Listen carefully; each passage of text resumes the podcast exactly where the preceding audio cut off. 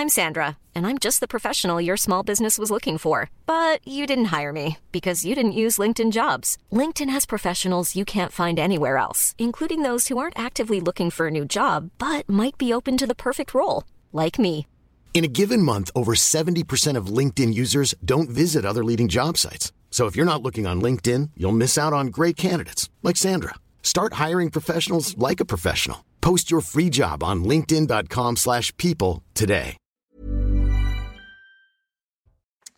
Bienvenue à vous qui nous rejoignez sur le, plateau de Soir Info. Je suis ravie de vous retrouver euh, pour cette nouvelle émission. Le débat va débuter d'ici euh, quelques minutes, bien sûr, avec nos invités que je vous présenterai à cette occasion. Ce sera juste après le JT en compagnie de Simon Guillain. Bonsoir, cher Simon. Bonsoir, cher Nelly, et bonsoir à tous. On commence ce journal avec ce drame à Nîmes. Un enfant de 10 ans est mort hier soir dans le quartier populaire de Pisevin.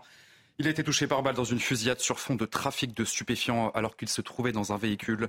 Son oncle au volant de la voiture a été blessé et selon le pro- la procureure de Nîmes, ils seraient tous les deux des victimes collatérales du trafic de stupéfiants. Mathilde Ibanez et Aminata Delphal. Dès le début de l'après-midi, une vingtaine de policiers armés se sont déployés avec prudence dans le quartier de Pisevin. Leur objectif est clair, rassurer les habitants de ce quartier jugé sensible et faciliter la procédure judiciaire. Le but, c'est vraiment de, de reprendre possession du quartier, euh, de montrer euh, aux habitants qu'on est là, qu'on est à côté d'eux et que et qu'on ne laissera pas faire ce qui s'est passé euh, la nuit dernière. C'est un quartier où on fait toujours très attention. Vous avez vu que quand on intervient, on a souvent euh, les yeux au ciel. Euh, on fait attention à la façon dont on est euh, accueilli dans ce quartier, puisque bien évidemment, les dealers euh, ne sont pas très très favorables à nos à nos opérations. Une opération policière insuffisante pour les habitants, encore traumatisés par le drame. La population est en colère parce que depuis des années, euh, on n'arrête pas de tirer la sonnette d'alarme. Là, c'est la goutte qui fait déborder le vase, donc la mort d'un enfant de 10 ans sur le quartier. Et les gens en auront le bol, quoi. C'est sûr, il faut déménager. Quand il a trouvé une maison dans les côtés, il faut déménager. Moi, je n'ai pas resté ici. J'ai peur parce que c'est pas bon. Et tu es comme les animaux. Non, c'est pas bon. Selon les derniers chiffres, une quinzaine de règlements de compte ont fait 8 morts en 2020 et 3 en 2021. On en vient à la vague de chaleur qui euh, se poursuit en France. Météo France a placé 19 départements pour euh, la journée de, mercredi en vigilance rouge canicule, c'est-à-dire 15 de plus euh, que ce mardi. 39 départements ont également été placés en vigilance orange. Et puis cet après-midi, le thermomètre a, a frôlé 43 degrés dans le sud.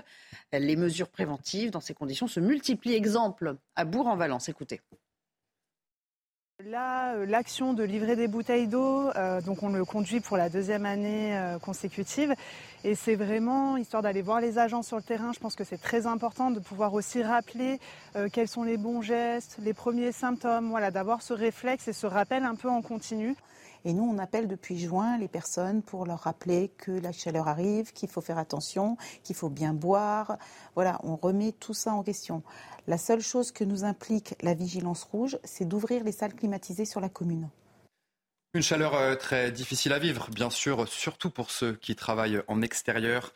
Alors certains employeurs ont décidé euh, d'adapter la journée de leurs employés. C'est le cas notamment pour les ouvriers de l'entreprise de BTP Vinci dans les Hauts-de-Seine. Reportage Mathilde Couvillère-Flournoy, Laurent Sélarié avec Clotilde Payet. 30 degrés. C'est le chiffre qu'affichait le thermomètre en fin de matinée sur ce chantier de démolition. Des brumisateurs géants tournent à plein régime pour rafraîchir machines et ouvriers. Avec cette forte chaleur, les journées sont réadaptées pour préserver la santé des travailleurs. On a la chance ici que beaucoup d'opérateurs sont dans des, engins climatisés. Mais par contre, on a une base vie qui est, climatisée également. Possibilité de prendre des douches fraîches, mais également on met également de l'eau à disposition de, de, tous les travailleurs. Et le fait de commencer plus tôt, eh bien, on fait également plus de pauses sur la journée. Des pauses grâce auxquelles les opérateurs de chantier peuvent travailler sans trop de pénibilité. Si on voit qu'on a trop chaud, on vient dans la base vie et euh, voilà, on se met à l'ombre un peu. Euh, sinon, dans l'ensemble, pour l'instant, ça se passe bien. Et en plus, on a des brumis qui nous arrosent aussi. Le ministère du Travail a rappelé dernièrement dans un guide les mesures à prendre en cas de forte chaleur pour préserver la santé des salariés. Parmi ces obligations figure la mise à disposition d'eau fraîche et des lieux de repos. La Grèce affronte une nouvelle vague d'incendies. 20 personnes en ont d'ailleurs été victimes en, l'espace de deux jours. Dans le nord-ouest d'Athènes, les autorités ont ordonné l'évacuation du quartier d'Anoliosia, où les flammes s'approchent, vous le voyez, dangereusement des habitations. Précision sur place de notre correspondant François-Xavier Froland. C'est un scénario euh, catastrophe qui est à nouveau en train de se dérouler euh, en Grèce actuellement, puisque un nouveau feu sévit désormais euh, du côté d'Athènes, dans la banlieue, obligeant les autorités eh à évacuer des milliers d'habitants d'une zone. Mais c'est surtout au nord-est où je me trouve très exactement euh, à côté d'Alexandro euh, Pouli que les principaux incendies euh, sévissent. Ce que je peux vous dire, c'est que des moyens importants ont été envoyés sur place, plus de 200 pompiers et notamment des renforts français, une vingtaine de pompiers sont sur place pour bien comprendre l'étendue de cette tragédie totalement incontrôlée. Eh bien, un hôpital entièrement a été transféré. Ce sont des dizaines de nourrissons qui ont été euh, notamment transférés vers les hôpitaux euh, de Kavala par bateau euh, la nuit dernière. Donc vous voyez un scénario catastrophe qui se répète puisque, souvenez-vous, en juillet dernier, eh la Grèce avait dû faire front à de gigantesques incendies, notamment euh, du côté d'Athènes, mais aussi de Rhodes. Cette fois, c'est le nord-est qui est euh, principalement euh, touché. Et évidemment, on est très inquiet ici, alors que pour l'instant, après cinq jours de lutte contre le feu, eh les incendies ne sont toujours pas maîtrisés. Et en cette fin de mois d'août, le Covid fait son grand retour avec un nouveau variant qui baptisé Eris. Et pour y faire face, eh le ministre de la Santé Aurélien Rousseau invite les Français à reprendre le réflexe du masque. Mais alors sont-ils prêts à le remettre? Nous sommes allés dans les rues de Paris pour euh, leur poser la question des témoignages rassemblés ce soir par Aminata Demphal et Mathilde Couvillard-Flandre. Face au rebond épidémique du Covid lié au variant Eris, la question du port du masque en cas de symptômes est remise à l'ordre du jour. Seriez-vous prêt à le remettre en public en cas de suspicion? Les avis sont mitigés. Oui, je serais prête à remettre le masque. Parce que j'ai un environnement autour de moi qui fait que ce sont des personnes fragiles et pour elles, je le ferai. Avec tout ce qui s'est passé, j'ai l'impression qu'on porte le masque ou non, ça ne va pas changer grand-chose finalement. C'est un peu embêtant, mais bon, euh, on préférait pas l'avoir. Mais s'il faut le mettre, faut le mettre. Pour ce médecin, pas d'urgence concernant le port du masque, sauf dans certains cas. Je pense qu'il faut dire aux gens de ne pas paniquer. Le virus circule, mais il circule euh, de façon modérée. Les personnes, dès qu'elles sont enrhumées, qu'elles ont un peu de diarrhée, ce serait bien que bon, elles portent le masque, euh, et qu'elles se lavent régulièrement les mains. Puis euh, les personnes fragiles, quand elles sont dans les transports, du genre métro ou bus ou bateau, qui, qui le masque et qu'elles soient un peu prudentes. Pour l'heure, les autorités de santé ne sont pas inquiètes mais restent tout de même vigilantes. Une nouvelle campagne de vaccination doit être lancée à l'automne pour les personnes les plus à risque. Les vacances touchent à leur fin et euh, euh, figurez-vous qu'à l'approche de la rentrée scolaire, les stages de révision, oui, oui, vous avez bien entendu, ont le vent en poupe, ce qui permet d'anticiper aussi le programme de la nouvelle année. Regardez ce reportage à Paris avec Sacha Robin et Mathilde Couvillier-Fornois. Bah, allez-y, vous pouvez rentrer. Dans ce lycée parisien, les couloirs débordent d'élèves motivés à rejoindre des cours de soutien scolaire quelques semaines avant la rentrée. Mettez-vous à l'aise. Ces classes ouvertes pendant l'été accueillent tout type de profils. On a euh, les élèves qui ont accumulé quelques lacunes, quelques retards et qui veulent réviser et revenir au niveau pour la rentrée. Et puis on a des, élèves qui sont déjà bons, voire très bons, et qui visent l'excellence, et là qui veulent passer euh, bah, de 15-16 à 19 sur 20 et euh, viser les meilleures écoles après le lycée. Zachary veut mettre toutes les chances de son côté et entamer sereinement sa rentrée en première. Ce qui est bien ici, c'est qu'on on peut poser autant de questions qu'on veut. Enfin, les profs, ils ont le temps de nous répondre comme en petite quantité. Alors qu'à l'école, bah, si on veut poser une question à un prof, bah, il nous répondra peut-être à la fin de l'heure. Des petits groupes de soutien pour un accompagnement plus personnalisé, une formule séduisante pour ses parents d'élèves. Après euh, quasiment deux mois de, vacances, euh, peut-être un peu de mal à, se remettre dans le bain, donc euh, revoir un petit peu le programme de l'année dernière et qu'elle reparte euh, mieux euh, pour l'année qui arrive. Plus on, en apprend, mieux on, est armé face à, face à la concurrence et face euh, à ce programme qui est un peu particulier, un peu compliqué. Pour les cours Legendre, les stages de pré-rentrée sont en augmentation de 20% par rapport à l'année dernière. Et justement, à l'approche de cette rentrée, il est bien sûr l'heure pour les parents de préparer leurs enfants à reprendre le rythme et notamment se coucher tôt. Alors comment les familles s'organisent-elles à l'approche de cette nouvelle rentrée scolaire, surtout qu'on sait que les températures en ce moment sont bien élevées? Le reportage à Pornichet, Michael Chaillot. Une eau à 20 degrés, un soleil radieux, difficile dans ces conditions de se projeter vers la rentrée scolaire. Les parties de Molki s'enchaînent pour cette famille réunie le temps des vacances à Pornichet. Septembre est encore très loin. Mine de rien, on reste quand même en vacances un peu jusqu'au bout. De toute façon, c'est difficile de les faire euh, se coucher plus tôt à partir de 15 ans. Enfin, 15 ans, ma fille a 17 ans. Euh, jusqu'au dernier jour, ils sont en vacances. Donc c'est plutôt le jour de la rentrée, ben on est crevé parce qu'il faut se lever tôt. À chacun sa méthode. Pour certains parents, les enfants doivent garder le rythme, y compris en juillet.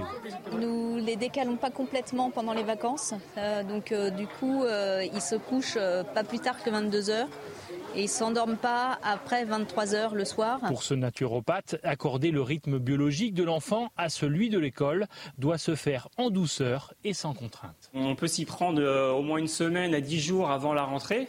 Euh, et progressivement, euh, 5-10 minutes euh, tous les soirs, un peu plus tôt. Et ils vont reprendre le rythme sans problème pour, pour se coucher, dans l'idéal, entre 20h30 et 21h30. La mélatonine, naturellement, se déclenche autour de 21h. La mélatonine, c'est l'hormone du sommeil. Sur la côte atlantique, l'été digne de ce nom qui n'est arrivé qu'à la mi-août risque de rendre encore plus amère la rentrée des écoliers en septembre. Merci beaucoup, cher Simon. On vous retrouve bien sûr à 22h pour un nouveau euh, euh, rappel des principaux titres de l'actualité. Et puis, dans un instant, euh, on entamera le débat. Nous irons bien sûr à, à Nîmes, hein, ce drame que vous avez évoqué il y a quelques minutes. Euh, Nîmes où nous attend Jean-Luc Thomas, car euh, l'émotion est très très grande après euh, la mort de cet enfant de 10 ans, fauché en, pleine jeunesse, comme ça, par, une balle perdue, victime collatérale de ce qui s'apparente à, un règlement de compte, sans qu'on connaisse exactement les, contours, bien sûr, de cette terrible affaire sur fond de, trafic de drogue dans un, quartier Nîmes. Tout à l'heure, Jean-Luc. Soir Info, euh, le débat va pouvoir euh, démarrer. On va évidemment revenir à ce qui s'est passé euh, à Nîmes hein, avec Jean-Luc Thomas qui nous attend sur place dans un instant. On va évoquer toutes ces questions ce soir avec Kevin Bossuet qui est de retour. Bonsoir, Bonsoir Nelly. Je rappelle que vous êtes professeur d'histoire. À vos côtés, Erwan Barillot qui est écrivain. Bonjour. Bonsoir. On a un peu décalé avec les néons, on ne sait plus trop quelle heure il est. bienvenue à vous, maître Pierre-Henri Bovis. Merci d'être parmi nous. Et Vincent Roy qui est revenu également, écrivain journaliste, je le rappelle, euh, cher Vincent. Donc on va parler de l'horreur et de l'effroi euh, qui euh, se sont emparés de Nîmes après cette fusillade qui a tué un enfant âgé d'à peine 10 ans, qui se trouvait à l'arrière d'un véhicule dans un quartier de Nîmes. une famille sans histoire qui rentrait d'un restaurant, le véhicule visé, sans qu'on sache exactement pourquoi. Hein. à ce stade, regardez le premier rappel des faits avec Somaya Labidi. Il est près de 23h30 dans le quartier populaire Pisevin à l'ouest de la ville ce lundi soir, quand soudain, des tirs nourris. Un véhicule qui circule dans le quartier est pris pour cible. Un des deux enfants se trouvant à l'arrière est touché. À l'avant, son oncle qui conduit la voiture est également blessé. Malgré son évacuation vers le CHU de Nîmes, le jeune garçon n'a pas survécu. C'est une famille sans aucune difficulté, absolument pas impliquée à quelque titre que ce soit dans aucun trafic, absolument pas connue pour d'autres faits de nature pénale. Et clairement, je pense pouvoir m'avancer et me dire que très malheureusement, ces personnes ont été au mauvais endroit, au mauvais moment, et qu'il s'agit de dégâts collatéraux, de victimes collatérales. Et c'est bien l'aspect le plus tragique peut-être encore de ce dossier. Une enquête du chef d'assassinat en bande organisée est ouverte. Et face à la situation, la CRS 8 sera sur zone D ce soir. Le ministre de l'Intérieur a en effet donné pour instruction à la CRS 8 de venir euh, dès aujourd'hui sur, euh, sur, le secteur euh, pour effectivement sécuriser ce secteur et montrer également cette présence encore plus forte de l'État, encore plus forte que ce qu'elle est au quotidien par les forces de police nimoises. Le où les tireurs sont toujours en fuite. Début janvier, c'est dans ce même quartier qu'un homme de 39 ans a été abattu dans une fusillade sur fond de trafic de stupéfiants. Et puis, entre-temps, euh, nous avons recueilli euh, la réaction du, père de cet enfant euh, qui a été tué. Écoutez ses, premiers mots. On prie en Dieu que les mauvais moments ne se trouvent pas à nous. On trouve que de bons endroits, bons moments, bonnes journées. Mais les mauvais moments, ça fait mal. Ça fait mal? Ça fait mal. Ça fait mal. De perdre un fils? Ah oui. Bonsoir Jean-Luc Thomas, vous êtes euh, euh, l'un de nos euh, correspondants dans, cette région. Bien sûr, l'émotion est très vive, la colère même, on peut le dire, anime après un acte aussi insensé. un acte totalement insensé et c'est vrai qu'il y a une colère, une colère en fait de deux ordres. La première colère, c'est euh, celle des habitants, des mamans euh, du quartier qui ne comprennent pas euh, qu'un enfant puisse mourir à 10 ans d'une balle perdue. Et donc l'émotion est très très forte. Cet après-midi, il y avait un début de rassemblement de mamans d'origine comorienne qui étaient là assises à l'ombre, qui lisaient des prières et c'était une émotion très forte. Et évidemment, euh, ça ne changera rien pour euh, la vie de cet enfant qui a été tué, mais elle voulait montrer euh, qu'elles étaient présentes et qu'elles pensaient à cet enfant et aussi à toute la famille. Et il y a une deuxième colère ici dans le quartier. C'est une colère contre l'État en général. L'État parce que les habitants se sentent totalement abandonnés. Ils se sentent abandonnés euh, par euh, la mairie, par euh, également tous les services sociaux, par l'État en général, mais aussi par la police. Pour eux, les policiers ne sont pas assez présents dans les quartiers.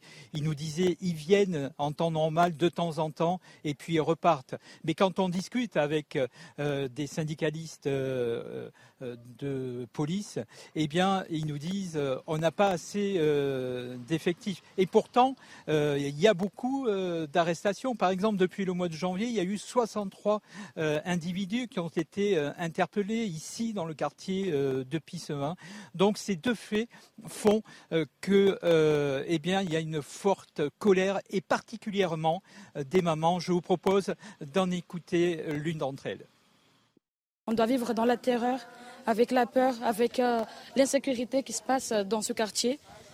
Et il n'y a, aucun, y a, aucun, y a aucune solution qui est faite en fait. Il n'y a, aucun, a aucun moyen qui est donné à ce quartier en fait pour vivre dans la paix et dans la sécurité. Aucun. L'État devrait réagir. Je sais pas, la population, elle, souffre ici. Malgré qu'il y, y, a des gens qui disent oui, euh, ça va, mais non, ça va pas. C'est compliqué. Je ne sais pas comment l'expliquer, mais on a besoin de plus de sécurité. Dernière euh, information, il va y avoir dans les prochains jours un rassemblement hommage ici à Pissevin. Merci beaucoup. Merci Jean-Luc Thomas. Merci également à Sacha Robin, à qui on doit euh, ces images euh, et, ces extraits. Kevin Bossuet, je commence avec vous. Euh, vous êtes sensible à l'argument de cette jeune fille, cette dernière jeune femme qu'on a entendue, qui dit au fond, et, plusieurs des habitants de ces quartiers réclament de plus en plus de, sécurité. Alors ils sont en colère contre les pouvoirs publics parce qu'ils se sentent abandonnés. Ils peuvent être aussi en colère contre les, les, auteurs de, de, ce genre de méfaits, bien évidemment. Mais il y a une demande répétée de sécurité. Ça peut paraître étonnant pour certains, mais on, l'entend là dans la voix de cette jeune femme. Mais c'est évident, quand on parle d'un sentiment de délaissement, de quoi s'agit-il? Il ne s'agit pas de la perte finalement de la fin d'un État-provident. Je veux dire, le quartier, ce quartier a été rénové à plusieurs reprises.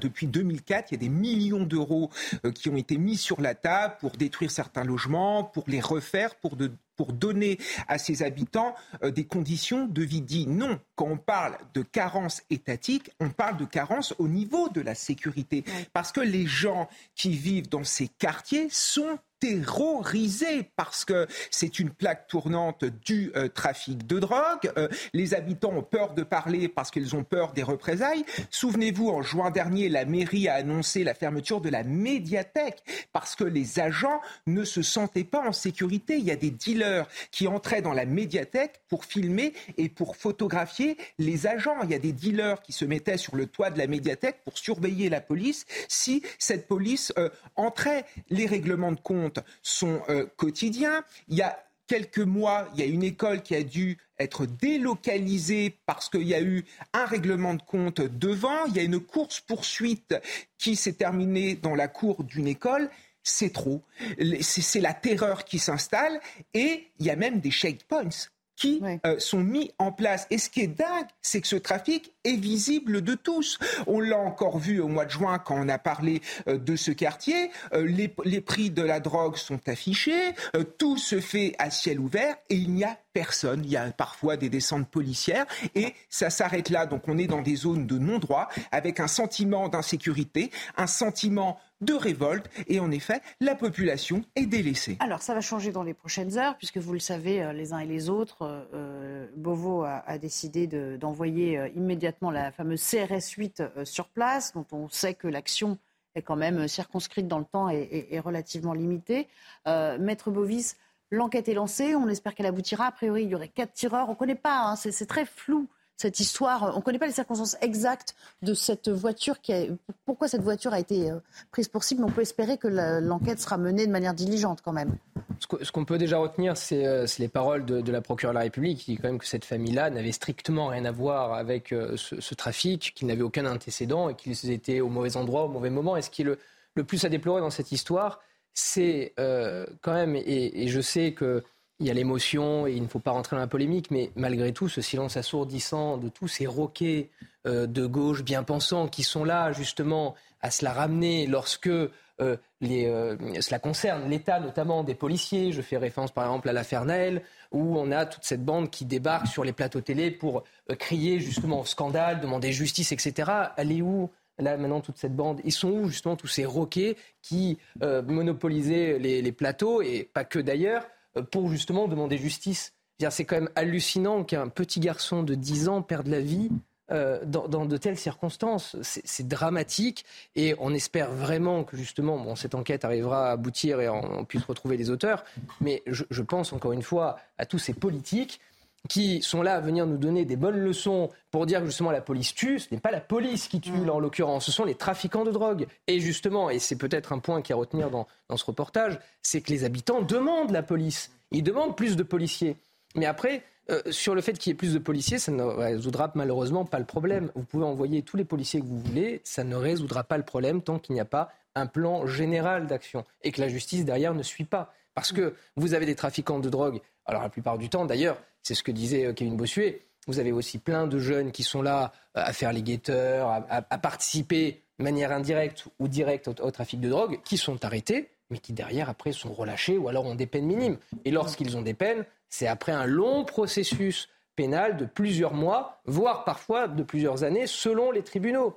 Donc si la justice ne suit pas derrière et si elle ne tape pas un grand coup, et on a bien vu que la justice pouvait être ferme lorsqu'elle le voulait, et lorsqu'il y avait aussi la pression politique, et notamment du ministre de la Justice. Euh, on l'a vu euh, lors des émeutes.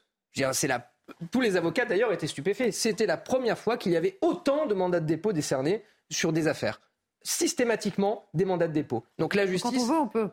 Quand on veut, on peut, et la justice sait faire preuve de fermeté lorsqu'elle le peut. Ah. Là, sur le trafic de drogue, il faut que, évidemment, l'État donne un grand coup, mais qu'il y ait un plan d'action global. Envoyer des CRS, c'est parfois aussi les envoyer à l'abattoir, parce que, comme le dit King Bossuet, ce sont euh, parfois des territoires perdus de la République, il faut le dire, et que les policiers, la plupart du temps aussi, risquent leur vie. Et lorsqu'on est un policier, on ne s'engage pas dans la police pour mourir. On s'engage dans la police pour servir, protéger. Alors, c'est vrai qu'il y a l'aspect euh, euh, judiciaire. Ça, c'est, vous êtes aussi dans votre, dans votre rôle et votre exercice de prédilection.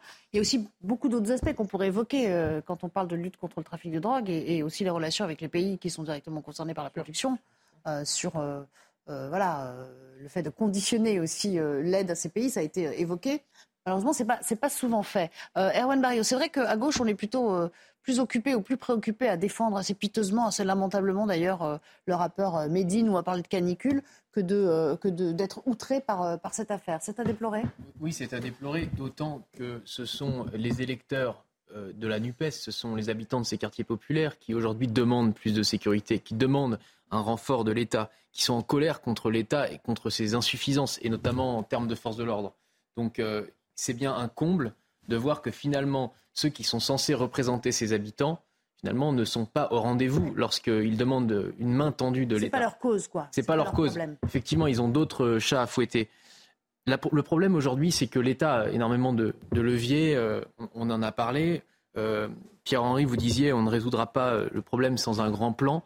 Moi, je me pose maintenant la question si même avec un grand plan, on peut résoudre ce problème. Parce qu'il faut voir la situation dans laquelle sont un certain nombre de nos quartiers en France. L'état de fracturation du corps social la justice, la police et même l'État-providence, ce sont des institutions qui, qui ont été fondées par l'État sur le terreau d'un corps social qui était le peuple français. Euh, pendant trois siècles, ça s'est fait très lentement.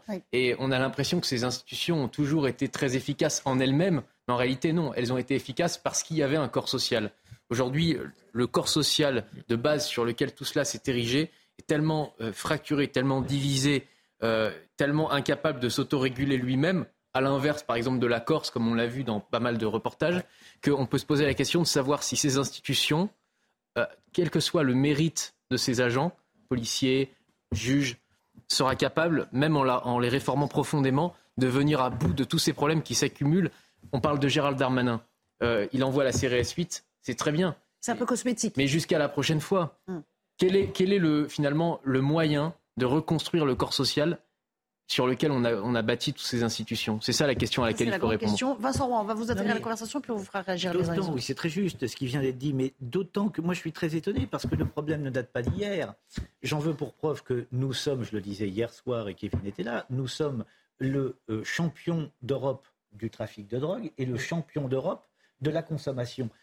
Pour atteindre ce podium, euh, ça a mis des, mois, des années. Et depuis tous ces mois et depuis toutes ces années, on a bien vu que la volonté politique n'était pas de régler le problème. Alors je vous avoue que je désespère un peu. Et puis maintenant, on met des pansements. Le pansement, ça consiste à envoyer, c'est pas gentil pour eux, que je respecte infiniment, mais euh, on envoie la CRS 8. Bon, on envoie la CRS 8 pour un temps donné qui n'a pas, au demeurant, de pouvoir judiciaire pour contrer le problème de la drogue. Ce sont des enquêtes longues confiées à la police euh, judiciaire. Ce sont des enquêtes importantes. Euh, euh, là, on envoie la CRS 8 sur un temps donné pour une période donnée, voilà, pour calmer. mais l'idée, c'est de rassurer aussi. Mais Gérald Darmanin dit je ne peux pas ne pas rien faire. Donc je fais, je fais quelque chose, j'envoie la CRS 8. Mais tout ça, c'est le cataplasme sur une chambre de bois. Maître Bovis, en réaction peut-être le, contrat social et sur lequel on s'est C'est le, principe même de la justice, c'est que vous avez un contrat social et lorsque vous rompez ce contrat social, la justice est là pour réparer le dommage que vous avez causé et euh, faire, faire justice à la victime et donc lui attribuer ensuite des dommages à intérêts. Ou... En tout cas, c'est le principe même de la justice. Mais si, lorsque vous rompez le contrat social, il n'y a pas de suite derrière, alors le contrat social, effectivement, se disloque complètement, et c'est ce que l'on voit maintenant depuis quelques années, parce que la justice est défaillante, par, manque de moyens notamment. Vous savez, je le rappelle assez souvent, hein, c'est la France, c'est euh, euh, à peu près 10 à 11 magistrats pour 100 000 habitants, la moyenne européenne. La moyenne, hein, je ne parle même pas d'un pays en exemple, la moyenne, c'est 44 magistrats pour 100 000 habitants. Donc on est clairement 4 fois en dessous de la moyenne européenne. Donc manque de moyens, évidemment. Et après, il y a aussi une politique pénale qui n'est pas au rendez-vous compte tenu des enjeux, des nouveaux enjeux. On a l'impression qu'on est resté effectivement peut-être à des enjeux d'il y a 50, 60 ans, mais en tout cas qui ne répondent plus à l'actualité. On parlait beaucoup de, euh, de, services publics hier avec vous d'ailleurs, euh, Kevin. Euh, on parlait effectivement de, de cette défiance aussi, puisqu'on parle de rupture du contrat social, défiance de plus en plus grande, de plus en plus active envers le consentement à l'impôt. Parce que c'est ça aussi, quand il y a une rupture, une fracture dans la société, euh, on court aussi le risque que les, gens refusent de se soumettre euh, voilà, euh, à la contribution bien commun. Mais bien sûr, pourquoi payer des impôts si quand j'appelle la police, elle ne vient pas. Mm. Et cette perte de confiance en l'État, on le voit concrètement. Regardez ce qui s'est passé il y a quelques mois dans la cité Charles Schmitt à Saint-Ouen, où il y a les habitants qui ont négocié directement avec les dealers pour être tranquille avec, après 22 heures. Est-ce que c'est le rôle des habitants de faire cela? Et il y a aussi une institution essentielle dans le pacte social, c'est l'école de la République. Quand vous avez des gamins qui vous racontent qu'ils gagnent plus que vous, dans le trafic de drogue, qu'ils ont des grands frères ou des grandes sœurs qui ont fait un master de droit, un master d'histoire, qui ont fait beaucoup d'études et qu'ils ne trouvent pas d'emploi et que eux, à 13 ou 14 ans, ils gagnent beaucoup plus en sifflant euh, quand euh, la police arrive, évidemment, euh, ça interroge parce qu'il y a tout un commerce autour de la drogue. c'est environ la drogue, le trafic de drogue équivaut environ au niveau du profit à 1% du PIB, 1 à 2% du PIB, ce qui est énorme. Donc ça fait vivre des euh, cités entières. Et encore une fois, ce sont les habitants qui sont les laissés pour compte. Moi, j'enseigne dans une banlieue, dans des quartiers qui sont euh, soumises, soumis face au trafic de drogue. Vous avez des mamans formidables qui veulent s'en sortir, qui croient en l'école de la République, qui ont cru longtemps à la police, mais qui se rendent compte que finalement, quand elles appellent la police, la police ne vient euh, jamais. Et finalement, qu'est-ce qu'elles se disent? Mais on est complètement laissé de côté. Donc elles se mettent à quitter progressivement leur citoyenneté, à ne plus aller voter. Et puis arrive un effet communautaire et on se recroqueville sur soi-même. Et ce n'est plus l'État qui défend finalement euh, la, la famille, c'est la famille elle-même qui se défend face à ce qu'on considère comme étant euh, des ennemis. Ça peut être le professeur, ça peut être le policier, ça peut être le directeur d'école, et on se retrouve dans des situations où on a euh, des parties du territoire qui font sécession. Et quand vous ajoutez à cela la montée de l'islam politique, qu'est-ce que c'est que l'islamisme? L'islamisme progresse quand l'État n'est plus là, parce que toutes ces populations recherchent un sens que l'État ne leur donne plus. Donc voilà, on, on aboutit à cela, et heureusement qu'il y a encore des acteurs de terrain, les policiers, les professeurs, pour essayer de faire vivre la, République, parce que dans certains quartiers, elle est en bien mauvaise posture. Mais on parlait, on parlait de l'impôt. Vous savez combien l'État a récolté en 2022 C'est un record. 759 milliards d'euros au titre de l'impôt. Une hausse et, on va, et, le budget prévoit d'augmenter euh, d'une manière euh, voilà, presque 8% détourner les impôts. Mais il part où l'argent? Mais il n'y a pas, a pas d'argent visiblement puisque les dépenses, la dette est abyssale, le déficit public se, creuse, donc on ne sait pas absolument. on ne sait pas à quoi il est affecté. La dette se comble par l'emprunt, hein. c'est-à-dire qu'on la rembourse par l'emprunt. Alors où va l'argent? Ben, Oui. Enfin 3 000, 3 000 milliards de dettes, ça commence à faire beaucoup. Ah ça fait beaucoup, oui. Et il est question de rembourser maintenant la dette européenne. Jean-Luc Mélenchon vous a expliqué qu'on n'avait pas à rembourser, donc tout. Ah oui, c'est vrai. Pas et les prêteurs n'auront plus à nous prêter derrière. Puisqu'on parle de la NUPS, tiens, transition toute trouvée. Euh, Erwan, vous pourrez revenir bien sûr à votre propos initial. Euh, vous allez voir que l'envoi de la CRS 8, ça ne convient pas à tout le monde. Euh, ainsi, Sandrine Rousseau, l'élu écologiste, qui trouve à redire sur la méthode. Écoutez-la.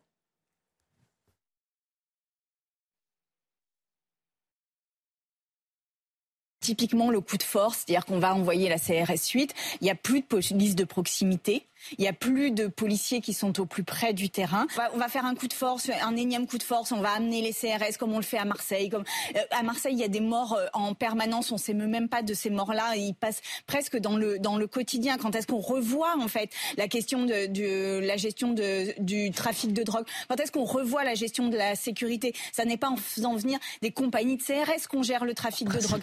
Alors, elle a raison, elle a pas raison. Euh, pour une fois, c'est du bon sens. Sur la police de proximité, elle a raison. oui, mais enfin bon, en gros, ce qu'elle dit, c'est c'était pas bien d'envoyer la CRS 8 parce que bah, ça va encore faire euh, du grabuge. On appelle euh, surtout à droite en ce moment beaucoup Nicolas Sarkozy à la rescousse. C'est quand même l'homme qui a supprimé plus de 10 000 postes de policiers et de gendarmes, et en particulier les forces de police de proximité, car il l'a théorisé, il a dit il ne faut pas que le, la force de, les forces de l'ordre jouent au foot avec les gamins des cités. Finalement, c'était peut-être un symbole dommageable pour Nicolas Sarkozy, mais en tout cas, ça a maintenu quand même la paix dans les quartiers pendant un certain nombre d'années. Et là, euh, on voit que Nicolas Sarkozy, il a préféré la politique du chiffre euh, au véritable calme qui régnait relativement aujourd'hui dans ces quartiers et qu'il fait, enfin que Gérald Darmanin est un petit peu sur la même, euh, la même lancée, c'est-à-dire il a trois boutons en fait, hein, se rendre sur place, faire un tweet et envoyer la CRS. Hmm. Donc on a l'impression qu'on n'y échappe jamais et que c'est un petit peu un jour sans fin avec euh, Gérald Darmanin. Euh, euh, la moindre, le moindre drame, la moindre tragédie, on a, on a le droit à ce combo-là. Mais sur, pour revenir tout à l'heure sur ce qui a été dit, vous parliez de, volonté politique.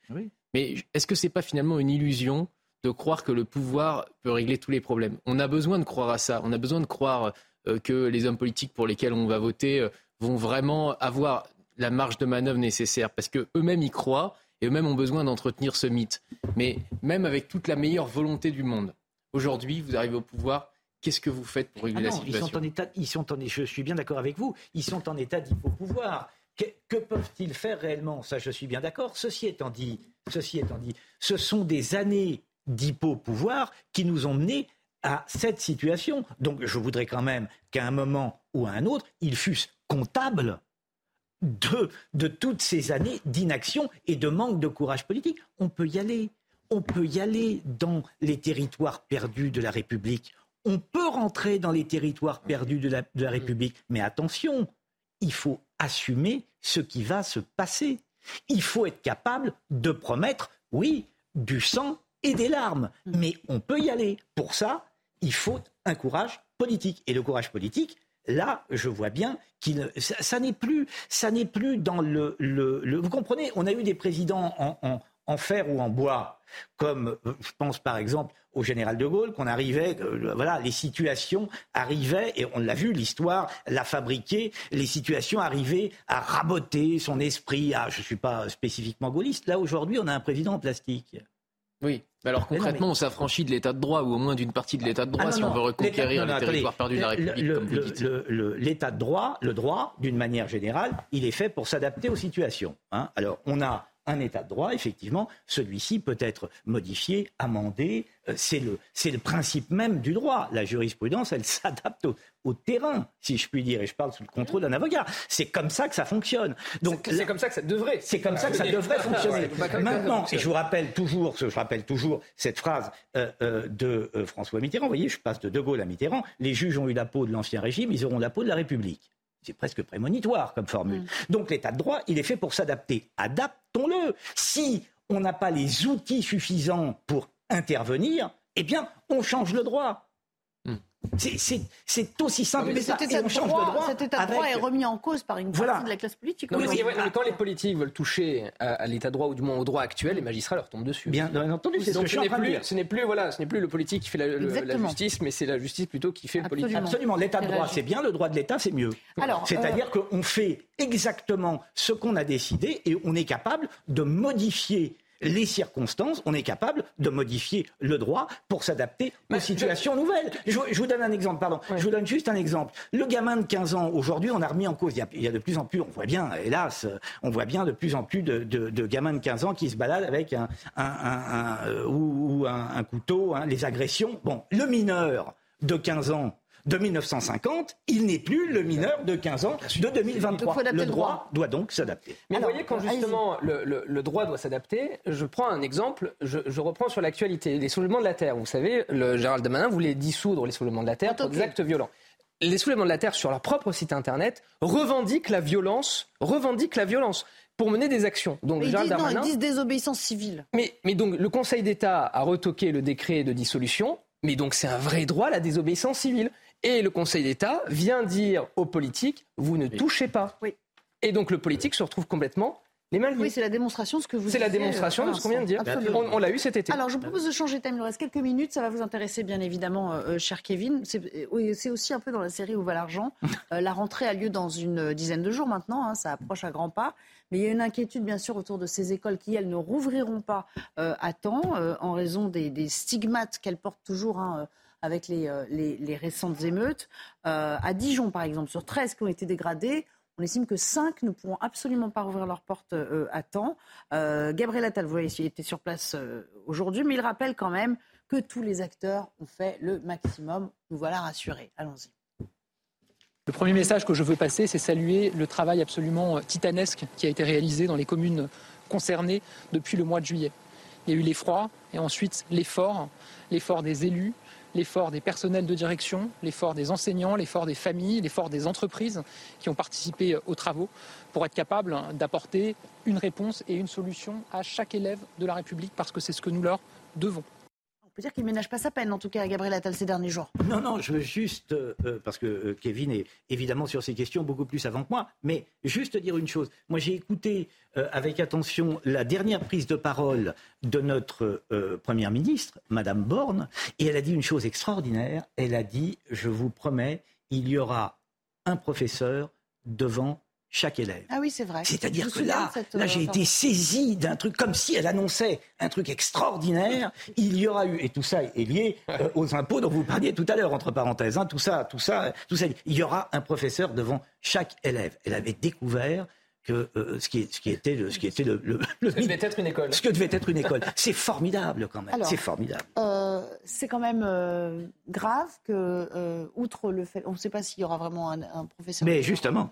Mais là, qu'est-ce qu'on fait de ces élèves, en l'occurrence Kevin Bossuet? Ben, On les dispatche dans d'autres classes. C'est déjà compliqué quand il y a une école qui ferme, une classe qui ferme parce que le professeur n'est pas là je l'ai testé pour vous, euh, de mettre les élèves dans d'autres classes, on dit oh non, non, non, surnombre. Alors là, ils vont faire quoi, ces enfants? La scolarité est obligatoire, donc on doit absolument les remettre dans d'autres classes, les dispatcher. Je fais confiance à l'éducation nationale pour réaliser euh, ce travail. Après, je trouve que ce que dit euh, Gabriel Attal et juste. Et moi, ce qui me gêne, si vous voulez, avec la Macronie, c'est cette absence de lucidité sur le diagnostic. Parce qu'on est passé très vite sur les émeutes. Ces émeutes, c'était des émeutes contre la République, contre la France. Les gamins qui s'en sont pris à des écoles, qui s'en sont pris à des mairies, qui s'en sont pris à des élus. Je pense par exemple euh, à Vincent euh, Jeanbrun. Ils avaient une haine contre la France et contre la République. Et j'ai beaucoup aimé l'un des premiers discours de Gabriel Attal quand il a dit que l'école de la République devait former des républicains. J'espère vraiment que Gabriel Attal va prendre la mesure de la montée de l'islamisme au sein de notre classe, de l'incapacité que l'on a à enseigner certains points du programme, du fait que l'on doit sans arrêt négocier pour que certains élèves ne rentrent pas avec un signe religieux au sein euh, de nos institutions. Et puis, il y a la question, évidemment, des euh, moyens et la question euh, du nombre de postes. Le problème, c'est que le métier de professeur est aujourd'hui complètement paupérisé. On ne paye pas suffisamment les professeurs et ceux qui sont les mieux formés, ceux qui veulent travailler plus pour gagner plus, souvent, ils font un tout autre métier. Enseigner, c'est un très beau métier, c'est une très belle fonction, mais c'est de plus en plus compliqué parce qu'on le fait parfois à l'encontre des élèves qui se tiennent extrêmement mal, on le fait parfois à l'encontre des parents qui remettent en cause notre autorité, mais parfois aussi à l'encontre de notre hiérarchie qui nous incrimine quand ça se passe euh, mal. Donc j'espère que Gabriel Attal prendra ça en ligne de compte et ce qu'il propose, ça avait déjà commencé avec Papendia, c'est le fameux pacte, c'est-à-dire qu'il y a la mise en place à la rentrée d'un pacte, c'est-à-dire que les professeurs volontaires vont pouvoir remplacer en étant payés plus des professeurs absents. C'est pas très bien passé du côté des syndicats. Oui, mais vous savez, les syndicats, c'est les vieilles lunes gauchisantes, adeptes de la fainéantise perpétuelle, ils vivent dans un monde qui est complètement dépassé.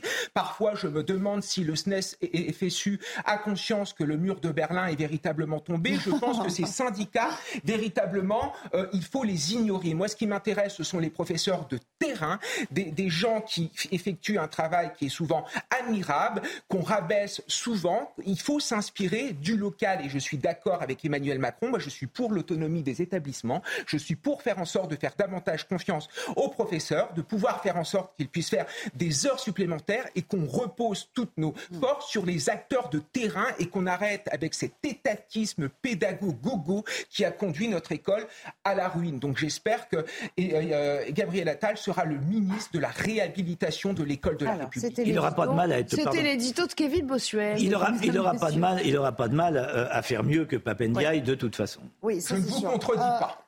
revenons à la rentrée euh, et à ces postes donc qui seront pourvus. On sait qu'il y a eu pour tenir l'objectif qu'on a procédé à ce qu'on appelle des speed job dating pour pouvoir trouver des personnes dont c'était pas le métier initial. Sauf que Erwan Mario, bon, les rustines c'est sympa, mais ça dure qu'un temps à un moment, il va falloir se pencher vraiment sur la, question de la formation, d'un recrutement sérieux pour maintenir, en tout cas, j'allais dire maintenir à flot le niveau, je ne suis même pas sûr, mais pour récupérer un peu du niveau. Quoi. Oui, d'autant que la préparation des nouvelles générations à l'heure des grandes ruptures technologiques, c'est vraiment la priorité, en tout cas ça devrait être la priorité du gouvernement. Puisque ce qu'on ne voit pas, c'est que ces enfants-là qu'on est en train aujourd'hui de préparer, ça sera la France de 20 ou 30 ans et malheureusement, euh, malgré tout le sérieux et l'abnégation des professeurs, on peut bien dire que euh, les moyens euh, n'y sont pas et qu'il y a quelques professeurs qui, enfin de nombreux professeurs qui sont un petit peu des Monsieur Germain, qui était Monsieur Germain à Albert Camus, qui sont des révélateurs de talent et qui font leur, leur métier avec passion. Mais si l'infrastructure et si les moyens n'y sont pas, c'est toujours pareil. Euh, on, va, on, va, on va dans le mur aujourd'hui. Même si c'est le premier poste de budget de l'État, il y a quand même une politique qui n'est pas. Deux secondes, deux secondes, Kevin, parce qu'il y a, d'autres réactions s'y à suivre. Mais et je veux juste terminer en disant qu'il faut quand même saluer pour, le, pour une fois l'effort du gouvernement sur un point c'est que cinq écoles qui ne rouvrent pas à la rentrée, finalement, c'est plutôt un bon bilan par rapport aux chiffres qu'on avait, qu'on nous avait annoncés, ou en tout cas à la peur qu'on aurait pu avoir de voir des centaines d'écoles fermées suite aux émeutes. 5, ça va, c'est quand même raisonnable. Moi, j'ai pu comprendre que c'était dans la région dijonnaise. Hein. Je suis pas sûr que ce soit. C'est peut-être une région particulièrement. Alors, si c'est une région, effectivement, j'avais cru comprendre que c'était dans toute la France. Mais euh, je veux dire... pourquoi c'est faux, les infrastructures Parce qu'on retrouve en fait ce vieux discours ringard de la gauche syndicale. C'est un manque de moyens. mais les moyens sont là, je suis désolé. Bah, quand vous, allez sur le terrain. les professeurs. Oui, non, mais d'accord, il y a un problème problème ça fait, de partie, rémunération. ça fait partie des moyens. Ça fait Non, partie des moyens. Il y a un problème de rémunération des professeurs. Donc là, si les professeurs veulent gagner plus, ils peuvent travailler plus. Moi, c'est ce que je fais. Je fais des heures supplémentaires. Ça, permis, ça permet d'arrondir les fins de mois. Et il n'y a pas de problème. Mais il faut arrêter avec ce manque des moyens. Nous avons les moyens dans l'éducation Vous êtes d'accord euh, avec nationale. Il y a alors juste un manque. Je suis d'accord avec Gabriel Attal. Il y a juste un manque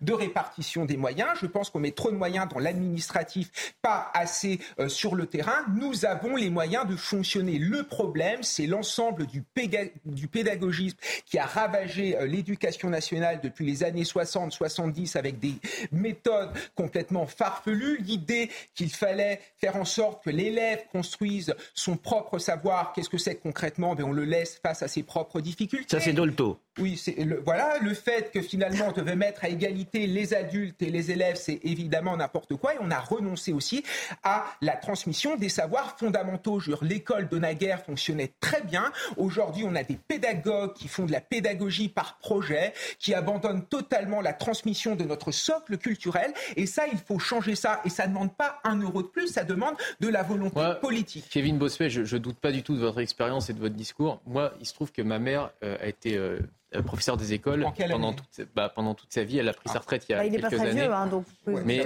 et, et, euh, elle me disait euh, pas, pas du tout votre discours. Elle me disait surtout euh, que euh, il y avait la toiture à refaire, euh, que euh, y avait le préau à balayer, qu'il n'y avait pas de moyens parce que euh, il y avait même des installations qui devenaient vétustes, un petit peu comme les commissariats de police, Oui.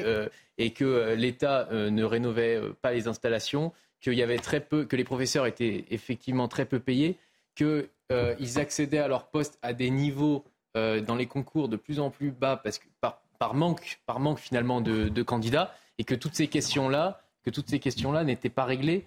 Et elle me parlait rarement de Françoise Dolto, et même si je doute pas que ça existe, mais j'ai pas l'impression que le- soit le le- quotidien des le- professeurs bon. aujourd'hui. Je, je, moi, je suis, à- je suis assez aligné avec Kevin Bossuet, mais mine de rien, je vais, je vais me faire son avocat malgré lui-même. C'est que je, je, je, je suis au regret de constater que les professeurs sont quand même mal payés et pas suffisamment payés. Parce que justement, il y a plein de candidats, jeunes candidats, qui voudraient être professeurs et qui peuvent être aussi rebutés par le salaire, rebutés aussi par la, la complexité aujourd'hui du terrain. Et il faudrait vraiment revaloriser aussi le salaire des professeurs pour aussi attirer des jeunes pépites qui voudraient transmettre le savoir. Et je pense qu'aujourd'hui, le salaire, aujourd'hui, en tout cas sur les jeunes, les jeunes candidats qui pourraient se lancer, se disent, bah, un, je risque de me faire cracher dessus par des, par des, euh, par des, euh, par des euh, élèves, pas je vais dire des étudiants, mais par des élèves, euh, avec des parents qui souvent prennent la défense des enfants malgré le comportement de leurs enfants, qui viennent me faire des histoires. Je risque de ne pas être suivi par mon principal parce que derrière le rectorat ne pas non plus. Et à quoi bon en plus Faire avec de si longues études, parce que par ailleurs... il y a avec de longues long, études hein. et puis il y a un concours. Enfin, c'est Oui, compliqué. Donc il faut vraiment aussi revaloriser, mettre les moyens pour valoriser aussi le salaire des professeurs. Oui, et après, par, évidemment, sommes sur la politique, sur la politique, c'est totalement scandaleux, effectivement. Enfin, ce- cette espèce d'égalitarisme qui consiste à dire qu'un enfant est, doit être traité comme un adulte, etc. Enfin, je veux dire, c'est bon. Vous avez tout dit et je, je, je ne, Alors, je ne enfin, peux pas le perroquer, bien- mais en tout cas, je voulais rajouter ce conclusion point. sur cette question. Oui, juste une conclusion rapide. Il doit bien y avoir mille problèmes euh, dans l'école de la République, puisque Papendiaï a mis ses enfants à l'école alsacienne. C'est donc qu'il a dû penser que. Et Gabriel Attal était à l'école alsacienne. Et voilà, donc. Et euh, écoutez, on peut avoir fait sa scolarité dans le privé, c'est pas mal. Moi, j'ai fait une partie de ma Oui. scolarité dans le privé. Non, mais J'ai appris dire, euh, certaines valeurs et aujourd'hui, je Non, mais on est bien, très bien. On, on est bien d'accord. Mais je trouve que pour, euh, pardonnez-moi, cher Kevin, mais je trouve que pour le ministre de l'Éducation, ça, c'est pas formidable. On est en termes d'image, c'est Gabriel- pas formidable. Un mot sur Gabriel. Attal, parce qu'il y a eu sa bourde, etc. Euh, Est-ce que, en tout cas, le moins qu'on puisse dire, c'est qu'il sait faire parler de lui avant même que les cours aient commencé. Parce que là, il occupe oui, l'espace. de- avant même que les cours ah aient oui, commencé. Ah bah oui. D'ailleurs, Nelly, il va avoir entre nous deux défis. Le premier défi, euh, vous l'avez dit, c'est de mettre un professeur devant chaque élève, et le deuxième défi, c'est de mettre un professeur devant lui. Hmm. Parce que pour l'instant, il n'a pas parlé à un professeur, il a parlé que à des recteurs, des chefs d'établissement, mais les professeurs sont en vacances. Et donc, quand il va se retrouver face à des vrais Ah. professeurs, Là, il va se frotter, euh, au terrain et et à la là, réalité. il va réellement voir euh, les syndicats d'enseignants que vous adorez qui et ne- qui, oui, et qui- qui ne représentent plus rien voilà, d'ailleurs. et, et- et avec lesquels euh, vous allez encore vous faire des amis et qui, qui, qui- vous dites euh, il faut les ignorer, mais c'est difficile quand même de les ignorer quand on les a en face de soi. Et à la rentrée, il les aura en face de lui. Alors, est-ce que vous, vous le trouvez un petit peu plus convaincant, là, pour l'heure, en, en deux mots, je les autres Oui, et puis il a commencé à agir. Ça tranche déjà Par exemple, sur la Hmm. question du harcèlement scolaire. Il y a des décrets qui sont sortis euh, qui font qu'aujourd'hui, un élève harceleur va pouvoir être changé d'établissement. C'est quand même une affirmation de l'autorité de l'État. C'est-à-dire que Papendia avait enclenché euh, euh, la logique, mais il n'était jamais allé au bout du, de l'entreprise. Ben, Papendia, il y, avait un, il y avait un manque. Il en avait parlé, mais il l'a jamais Il y avait un manque de représentation. Je pense qu'il était complètement à côté. Ce poste n'était pas fait pour lui. Euh, d'ailleurs, même Brigitte Macron a beaucoup râlé lors des affaires d'harcèlement scolaire parce qu'il n'a pas été au niveau. Après, c'est quelqu'un de respectable sur le plan intellectuel. Moi, je n'ai rien contre lui, mais on sent que le discours de Gabriel Attal, moi, change un peu. Moi, j'ai l'impression de retrouver le discours de Jean-Michel Blanquer, un discours républicain, un discours basé sur la transmission euh, des, des, valeurs, sur la transmission des savoirs euh, fondamentaux, et surtout, il a une intelligence politique, et je pense qu'il saura faire, parce que gérer l'éducation nationale, c'est assez compliqué. Et pour en revenir aux syndicats, moi, je n'ai rien contre les syndicats personnellement, mais simplement, je trouve qu'aujourd'hui, ils ne représentent plus rien. Ça fait des années qu'ils réclament plus de moyens, plus de moyens, plus de moyens, sauf qu'en conséquence, qu'est-ce qu'il y a eu Ils ont tenu une baisse du pouvoir d'achat des professeurs, des conditions d'enseignement qui se sont dégradées, non pas à cause des moyens, mais parce qu'il y a une pédagogie, il y a un manque de soutien. Et l'école de la République qui a échoué, c'est l'œuvre des syndicats. Non, il faut saluer, il faut saluer le, le, la fougue de, de, Kevin Bossuet à défendre euh. Bah, il n'a pas besoin d'être défendu, mais partie, là, alors, oui, non, mais c'est voilà, il faut saluer cette fougue. Euh, bon, euh, moi aussi, je trouve que bah, à côté de, encore une fois, je le dis, à côté de Papendia, effectivement, il fait des choses et voilà. Pas très difficile. Attendre, voilà, c'est exactement ce que je pense. Euh, c'est pas très Ouais, difficile. Attendons, attendons de voir un petit peu ce qui se passe vraiment. Attendons, soyons euh, modérés, attendons et, et, et, et, et gageons que, que peut-être nous aurons effectivement de, de joyeuses surprises. Mais voyons, on parlait de la, des violences et de la délinquance, c'est aussi par l'école qu'on réduit la violence et la délinquance. Bien Parce sûr. que justement, on renforce l'école, on renforce le contrat social et on réduit aussi les violences et la délinquance sans envoyer sans cesse les policiers au casse-pipe. Voilà, la boucle est bouclée. Merci pour euh, cette conclusion. On s'interrompt quelques secondes, on revient pour parler. euh, ah oui, d'un match de foot bah, qui, qui finalement n'a n'a pas eu lieu, enfin a été interrompu. Euh, ça s'est passé entre Ajaccio et Bordeaux, des supporters bordelais qui ont réussi à entrer dans le stade alors qu'ils étaient interdits de rencontre. On verra pourquoi cette mauvaise gestion a, a abouti euh, à cette interruption. À tout à l'heure. Nous sommes de retour dans Soir Info et euh, Simon Guillain nous a rejoint pour euh, le rappel des principaux titres. Rebonsoir, cher Simon. Bonsoir cher Nelly et bonsoir à tous ceux qui nous ont rejoints ce soir sur CNews. On commence ce rappel des titres avec ce drame à Nîmes. Un enfant de 10 ans est mort hier soir dans le quartier populaire de Pisevin. Il a été touché par balle dans une fusillade sur fond de trafic de stupéfiants alors qu'il se trouvait à bord d'un véhicule. Son oncle au volant de la voiture euh, a été blessé et selon la procureure de Nîmes, eh bien, ils seraient tous les deux des victimes collatérales du trafic de stupéfiants. Sachez que la police a immédiatement été déployée sur place et on va écouter les quelques explications de la directrice adjointe de la sécurité publique du Gard. Le but, c'est vraiment de reprendre possession du quartier, euh, de montrer euh, aux habitants qu'on est là, qu'on est à côté d'eux et que et qu'on ne laissera pas faire ce qui s'est passé euh, la nuit dernière. Et puis, bien évidemment, après, d'appuyer la procédure judiciaire et de faire en sorte que judiciairement, on travaille, on exploite tous les éléments qu'on a récupérés déjà sur le au cours de la nuit. Et nos envoyés spéciaux sur place ont pu s'entretenir avec le père de la victime, un homme encore forcément sous le choc après la disparition de son fils. Un témoignage recueilli sur place, je vous le disais, par Thibaut Marcheteau et Fabrice Elsner. On prie en Dieu que les mauvais moments ne se trouvent pas à nous. On trouve que de bons endroits, bons moments, bonnes journées. Mais les mauvais moments, ça fait mal. Ça fait mal? Ça fait mal. Ça fait mal. de perdre un fils? Ah oui. Et puis cela ne vous a pas épargné, il a fait très chaud encore aujourd'hui et ça va continuer dans les prochains jours. Météo France a placé 19 départements pour la journée de demain en vigilance rouge canicule. C'est donc 15 de plus qu'aujourd'hui. 39 départements ont également été placés en vigilance orange. Avec un pic de chaleur d'ailleurs attendu ce mercredi, des températures qui ont déjà frôlé aujourd'hui les 43 degrés dans le sud de la France. On va écouter ces quelques précisions de ce prévisionniste à Météo France. dépasser les 40 degrés. Euh, euh, d'après nos stations du, réseau principal euh, que l'on a à Météo France, c'est quelque chose qui arrive maintenant environ 13 fois par an de dépasser les 40 degrés, alors que euh, avant 2000, on dépassait donc moins d'une fois par an euh, les 40 degrés. Donc c'est quelque chose, cette chaleur, euh, pour préciser l'objet, c'est quelque chose qui est très donc inhabituel. Euh, Voilà pour euh, ce rappel à 22h. Vous êtes bien chanceux, chers téléspectateurs, puisque vous retrouvez tout de suite Nelly Denac et ses invités pour Soir Info sur CNews. Ah Comme c'est adorable, merci. C'est très gentil. Vous avez le droit de revenir en, en troisième heure, bien sûr. Pour, euh, Décidément, il est très bien ce gars. Un nouveau JT. Il est très bien. On Mais va le c'est garder. adorable, mais c'est vrai surtout. On va le garder. Merci beaucoup à tous. Il le on va pense, le garder ce l'année dit. prochaine. Oui, bien sûr. Oui. Et on le pense tous d'ailleurs. Eh ben oui. Bon, si on arrêtait un peu la flagornerie. Allez, oh, merci beaucoup. On va parler euh, d'un sujet assez euh, euh, la violence dans les stades, juste après cette petite interruption. À tout de suite. Toujours en compagnie de nos quatre euh, chroniqueurs, débatteurs euh, du soir, on va parler de la violence dans les stades. À peine la saison lancée, elle réapparaît. Ça s'est passé en Corse lors d'un Ajaccio Bordeaux dans le cadre de la Ligue 2. Euh, un match qui a été interrompu, vous voyez ces images, en raison d'incidents dans les tribunes. Alors à quoi attribuer euh, euh, ce qui s'est passé en, tout début de rencontre Retrouvons notre correspondante à, à Ajaccio, Christina Luzzi. Une rencontre qui a très mal débuté hier soir entre Ajaccio et Bordeaux pour cette troisième journée de championnat de Ligue 2, alors qu'ils avaient déjà été pénalisés par leurs supporters lors du match de la montée en Ligue 1 face à Rodez.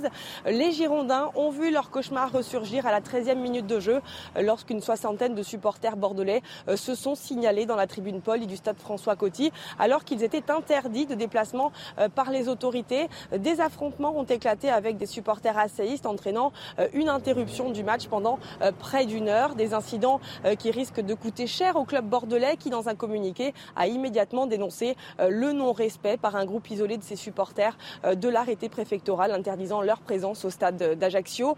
De son côté, le premier adjoint de la ville d'Ajaccio, Alexandre Farine, s'interroge dans un tweet sur la présence de ses supporters bordelais dans une tribune familiale du stade de Timizol alors qu'ils étaient interdits de déplacement. Une situation qu'il juge inadmissible et intolérable et qui nécessitera, selon lui, des réponses claires. La rencontre a finalement pu reprendre un peu avant 22h, malgré un climat euh, tendu qui régnait à François Coty, avant de se solder par un match nul. Erwan Barrio, je suis sûr que vous aimez le foot. Oui, effectivement. Ah, je- j'ai le- bien, j'ai visé dans le J'adore le mille. foot euh, une fois tous les 4 ans uniquement si la France est en finale de la Coupe du Monde. Donc je me suis complètement plantée, lamentablement. Comme, tout, euh, comme tout bon Français qui se respecte. Vous, ça va un peu mieux de ce côté-là, euh, non? Sur le Il y a eu des incidents récents à Saint-Etienne. On a l'impression vraiment que la police ne maîtrise Non pas mais euh, dans les. Enfin, moi, ce que je vois, s'envoyer des chaises pour un match aussi nul, je veux dire, c'est, c'est quand même aussi quelque chose. hein. Je veux dire, on est à 12 minutes du match et on commence à s'envoyer des chaises. Je veux dire, c'est, euh, Mais en fait, si vous voulez, cette violence On dans peut les stades- envoyer en finale, mais pas, pas non, mais au moins qu'il y ait un enjeu, quoi. Je veux Ouais. dire, Oui, mais c'est mais vrai, après, le, le- cette violence, on en parlait tout à l'heure, qu'on voit aussi dans le foot, le- c'est aussi un peu le reflet de notre société en, en soi. C'est cette allumette aujourd'hui qui, euh, qui se craque euh, à, à- à un coup de regard, un regard mal placé, un- une parole en l'air, et ça part tout de suite dans les tours. Mais en fait, si vous voulez, c'est le reflet de la société. Aujourd'hui, quand vous prenez la voiture, quelqu'un vous klaxonne, vous savez pas ce qu'il va vous faire derrière. hein. C'est vrai. Et en fait, tout le monde est à cran, et ce qu'on voit dans les stades, c'est ce qu'on voit aussi dans notre société, mais dans tous les secteurs, dans tous les domaines. Bon, J'ai peur qu'il a raison. Moi, écoutez, j'attribue la violence à un manque de vocabulaire. Je suis persuadé que tous ces gens ont un défaut formidable et de vocabulaire, donc d'imaginaire. D'accord. Alors prenons ce quand que même j'ai à vous connaissance dire pour faire court. Des réactions des. euh, J'ai bien senti que c'était pas votre sujet Je de crois que c'était ce Paul soir. Valéry qui disait la violence commence là où termine le langage. Oui, bah voilà. Oui, mais il y a des gens qui aiment le foot, qui sont cultivés. Non, qui mais sont bien entendu. Oui, mais enfin, ils Voilà, tapent pas, ils tapent pas sur leur, des ils tapent pas. Oui, mais enfin, ils sont pas, ils sont pas à taper et à s'envoyer des chaises Ah, sur leur collègue. Voilà. Là, on parle de ceux Non, qui non. s'envoient des, des, euh, des chaises sur la figure. Oui, et on des parle pas- on parle pas des joueurs, on parle pas des- On non, parle de attention, on parle pas des sportifs professionnels. je- hein, je vous disais, la violence est un, est un défaut de vocabulaire. hein. Oui, parce que c'est- quand même rare. On, a vu quelques célébrités euh, par-ci par-là, mais je veux dire, la, plupart du temps, les joueurs, les sportifs professionnels sont respectueux, se respectent entre eux, Bien et sont respectueux des institutions en règle générale. Il y a toujours des exceptions, on en connaît quelques-unes en France, mais ça se passe quand même plutôt bien. Là, Oui. on parle surtout des spectateurs. Oui, parce que j'entends des commentateurs, euh, euh, euh, j'en ai entendu sur différentes chaînes qui disent ah mais vous savez c'est un sport populaire de passion, de bah oui enfin si si ce, ce que je vois dans les images est l'expression d'une passion, alors effectivement nous n'avons pas les pas mêmes même. passions. Alors regardez après, la réaction de l'entraîneur d'Ajaccio, puis après je vous, je vous fais réagir. Et on va regarder les deux d'ailleurs. L'entraîneur d'Aj- d'Ajaccio qui dit que voilà, ce genre de spectacle est affreux parce que ça se répète. Il dit il y a un arrêté qui pénalise les supporters, un arrêté quand même avec des brigades de gendarmerie et cinq fourgons qui laissent passer. L'État n'a pas fait son travail. Alors là, Ah. tout de suite, hop. Non, mais vous- regardons le contrario temps, celui de l'État, Bordeaux. l'État, oui, tout le temps. Voilà, non, mais c'est pour c'est à ça aussi que je voulais vous faire euh, réagir. Regardez aussi, pour être tout à fait complet quand même, euh, la réaction de l'entraîneur de Bordeaux, qui dit, euh, le- voilà, le- les Girondins euh, condamnent fermement le, le non-respect par un groupe isolé de supporters, interdisant c'est assez convenu comme formule. C'est vrai qu'on pourrait aussi pointer la responsabilité des clubs parce que euh, bah, ils semble, les oui. connaissent ces éléments perturbateurs, les contrevenants, euh, ils, ils sont identifiables ces types, euh, Kevin Bossuet. Oui, c'est certain. Évidemment que les clubs ont une forme de responsabilité et je crois qu'il faudrait davantage d'interdiction de stades parce qu'il y a des gens qui sont dans des stades qui bafouent les valeurs du sport. Regardez ce qui se passait dans l'Antiquité lorsque les Grecs ont créé les Jeux Olympiques en 776 avant Jésus-Christ. Au moment des Jeux Olympiques, les cités qui se faisaient la guerre arrêtaient la guerre. Il y avait une forme de trêve puisque les valeurs du sport supplantaient les conflits entre les hommes. Et c'est ça la philosophie même des valeurs du sport. Et moi, je vois ce qui se passe en banlieue. Les gamins de banlieue, et même de manière plus générale, les, jeunes en France sont fascinés par le sport. Ils apprennent à travers le football l'esprit d'équipe, la solidarité, l'envie véritablement d'aller au-delà de, soi-même. Et là, on a quelques supporters, une poignée qui bafoue ces valeurs-là et qui gâche le plaisir du plus grand nombre. Il y a parfois eu des matchs qui ont été annulés ou qui ont été joués à huis clos. Enfin, c'est-à-dire que c'est le problème de la France, c'est la minorité qui terrorise la majorité, la, la majorité qui souffre parce qu'on refuse d'intervenir et on refuse d'interdire ces gens euh, de stade. C'est pathétique. Pierre-Henri Bovis. Oui, après vous avez aussi, le, vous pouvez être, alors c'est d'ailleurs je pense les supporters qui vont en faire les frais, mais vous pouvez être ensuite interdit de stade, hein. c'est-à-dire qu'il y a une mesure administrative qui peut Mais, être mais là, c'était le cas. prise. Oui. Enfin, certains après qui, il faut qui- la, qui voilà. de... C'est toujours la même chose. Après il faut Ouais. que les mesures soient appliquées ça. et soient Et surtout. donc c'est une sorte de responsabilité collective, parce qu'il y a bah. ceux qui peuvent les identifier assez formellement et facilement, et effectivement, euh, là, euh, l'entraîneur d'Ajaccio euh, rien de- semble dire que la gendarmerie n'a pas fait grand-chose. Il n'y a rien de très étonnant. On a des OQTF qui courent les rues et qui assassinent les gens. Donc on a bien de- des gens interdits de stade qui rentrent dans les stades. Enfin tout ça, tout ça est dans la, tout ça est d'une logique euh, euh, terrible, mais euh, voilà, c'est cohérent. On pourrait rajouter euh, que le, le racisme aussi est très présent hein, euh, chez euh, certains supporters. Euh, les invectives, les, euh, insultes, euh, l'homophobie qui sexisme. fuse régulièrement. Oui. Bon là, c'est pas le cas, mais euh, voilà, ça fait partie d'un espèce de, de terreau comme ça, de, euh, de, de, de chaudron euh, dans lequel tout ça, tout ça baigne Et allègrement. c'est vrai que le foot est quand même une exception parmi les, en- le- les autres sports, parce qu'on ne voit pas ce type de comportement au rugby. euh, alors après, je ne parle pas du tennis, qui là, sont, sont des sports individuels, mais en tout cas dans les sports collectifs, c'est vrai qu'on ne voit pas ce type de comportement basket, bizarrement. au On voit pas basket. ça au basket, au volley, euh, au rugby.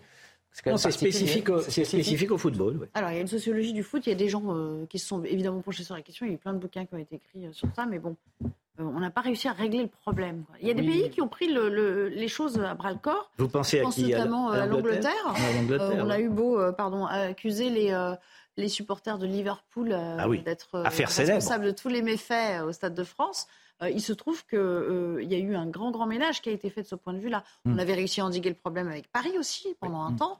Euh, mais là, voilà, on ne peut pas tout régler. Erwan Barrio, pour conclure. Oui, il y a certaines personnes, une minorité, qui considèrent que faire la fête, supporter une équipe, assister à un match euh, de football, ça donne une autorisation euh, pour casser, pour proférer des propos racistes, des propos homophobes. Et effectivement, il faut, il faut leur faire comprendre que ce n'est pas le cas. Et euh, l'Angleterre a su gérer ces débordements-là. C'est pas à l'État de tout faire. Je, je vois euh, effectivement qu'ils appellent à l'État, l'État, l'État, tout le temps l'État. On veut plus d'État. Et après, quand il est trop présent, on trouve qu'on paye trop d'impôts. Mais à un moment donné, euh, l'État qui est trop présent, ça veut dire plus d'impôts et ça veut dire aussi moins de liberté. Donc à un moment donné, il faut qu'on sache aussi se gérer nous-mêmes. Et c'est au club euh, également euh, de gérer eux-mêmes à travers un service d'ordre leur, leur propre débordement, au moins en partie. Vous, vous disiez les Jeux Olympiques, finalement, fête des peuples. valeurs, etc. Peut-être en 776 avant Jésus-Christ, mais peut-être pas en, en 2024 après Jésus-Christ. On va voir ce que ça va donner. Mais euh, on va voir si finalement les Jeux Olympiques euh, vont être euh, ce- cette célébration populaire et pacifique des peuples, ou au contraire ce déferlement de violence qu'autorise pour certains, dans la tête de certains, le moment festif. Oui, ça, va, enfin, être, y a- y a- ça va être le révélateur. si J'entends bien, mais il y a quand même assez peu de problèmes de violence euh, dans les compétitions d'athlétisme. Euh, voilà, donc euh, donc c'est vraiment, je crois que c'est Non, hélas. mais il y a quelques inquiétudes sur ce qui va se passer dans les rues de Paris. Ah oui, bien sûr. euh, Ah, bah, autour de certains Bon, lieux. enfin, on n'a pas besoin des Jeux Olympiques, il suffit d'aller promener au Champ de symboliques, Mars. On a touristiques. déjà tout Mais ça va être la même chose en grand Ah, et en finalement comme il y aura le nombre de Ouais. personnes qui sera beaucoup plus important, effectivement, euh, ça va être Allez, à on tous va les croiser coins de les rue doigts. qu'on aura un festival. Je le souhaite pas, hein, mais mais euh, On peut le craindre. sortez les pop-corn, voilà. Je vous propose de marquer une petite pause et puis on reviendra pour parler euh, bah, de politique et de, de mémoire. Un peu, vous aurez compris, c'est un peu le, le livre le plus euh, euh, attendu. Je ne sais pas si c'est attendu, mais euh, le livre le plus commenté, on va dire, voilà, de la rentrée politique, c'est celui de Nicolas. euh, Ah oui, il fait recette à la boule. Inanérable. Absolument. À tout de suite. Allez, de retour, on va parler, euh, je vous le disais, j'ai un peu défloré le sujet il y a, il y a quelques instants, de ce livre euh, euh, très euh, commenté à la rentrée, c'est Le temps des combats de Nicolas Sarkozy. Il était en séance de dédicace à la Baule chez son ancien chargé de com, vous le savez, Franck Louvrier, qu'on aperçoit ici, là, hein, le maire de la Baule, il est derrière lui. Il a longtemps œuvré pour lui. Alors c'était l'occasion pour l'ancien président de donner son sentiment sur la vie démocratique du, du pays. Écoutons un extrait. L'un des problèmes de notre démocratie, c'est la véritable impossibilité de réfléchir et de débattre sans s'insulter. C'est ce qui compte. Après, chacun peut avoir son opinion, et je ne prétends pas que mon opinion est la seule intéressante. Mais ce qui est accablant, c'est de voir sur tant de sujets les postures prendre plus d'importance que la réflexion. Bon, euh, Vincent Roy. euh, Il est sage. Vous avez vu les. Alors, j'allais dire, euh, Il y a ouais. une sagesse sarkozienne Mais alors, à laquelle on n'a pas été il a habitué. quand même fait de la politique. Oui, c'est vrai qu'il s'exprime. Et moi, je prends note. sagesse. Mais écoutez, il est devenu sage, c'est merveilleux. Mais c'est un peu l'apanage des anciens présidents. Mais oui, mais oui. sur le Et on climat. écoute, on, on- on- on va maintenant écouter le, le- le vieux sage. Le on vieux écoute, lion. On écoute l'oracle. Moi, je trouve ça apaisant. Je, vois que Erwan est prêt à bondir, mais non, je trouve ça apaisant. Vous savez, c'est.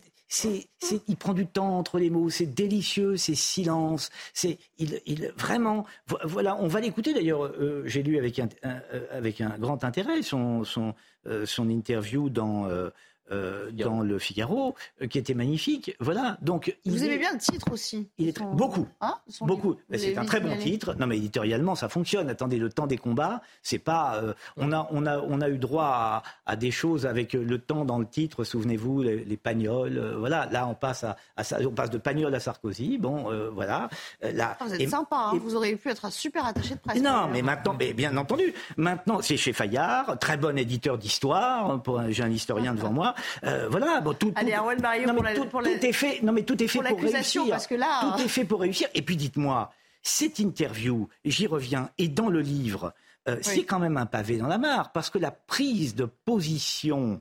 euh, euh, euh, j'allais dire pro-russe, parce que je me laisse parfois emporter par mes mots, mais le- le- ce qu'il dit sur l'Ukraine et la Russie, c'est quand même le pavé dans la mare. Je veux dire, c'est un événement très, très, très important. Je vous souligne tout de même que ce qu'il dit à propos de la Russie, sauf la Crimée, où là il se plante, euh, la Crimée dont, il dit qu'elle a toujours été russe, euh, même avant, avant, avant 1954, etc., là il se plante. Mais pour le reste, moi j'ai eu une conversation tout à fait privée avec Hubert, Hubert Védrine, un mois exactement après le déclenchement euh, de euh, la guerre en Russie, et Hubert Védrine m'avait tenu exactement le même discours. Alors, euh, Je vous livre monsieur cette information. professeur d'histoire, vous allez euh, peut-être vous opposer euh, à la vision euh, sarkozyste de- du conflit? Non, euh, pas forcément. Je trouve qu'il a raison. Je pense qu'il faut dissocier le peuple russe Mm. de Vladimir Poutine et qu'il faut voir sur le long terme. Nous n'avons aucun intérêt à faire des Russes finalement des ennemis. Il faut toujours négocier, négocier. C'est ça l'art de la diplomatie et je le trouve sur le conflit euh, ukrainien plutôt euh, pragmatique. Après, moi, ce qui me marque, c'est que Sarkozy, ça fait des années qu'il n'est plus au pouvoir, mais il occupe encore une place importante au sein de la société française française comme un vieux sage, mais aussi une place importante au sein de la droite française. enfin, il n'aime pas beaucoup ses amis LR hein, euh, ces mais derniers temps. En même temps, ses amis LR ne l'ont pas aimé beaucoup. Je rappelle que lors de la primaire en 2016, les LR ont tout fait pour le mettre de côté. Parce qu'il y a eu une primaire et on a un peu, euh, euh, je sais pas, stratégiquement euh, mis quelques bureaux de vote ici ou, ou, là pour favoriser le vote Fillon et le vote Juppé et pour desservir le vote Sarkozy. Donc ce sont bien les LR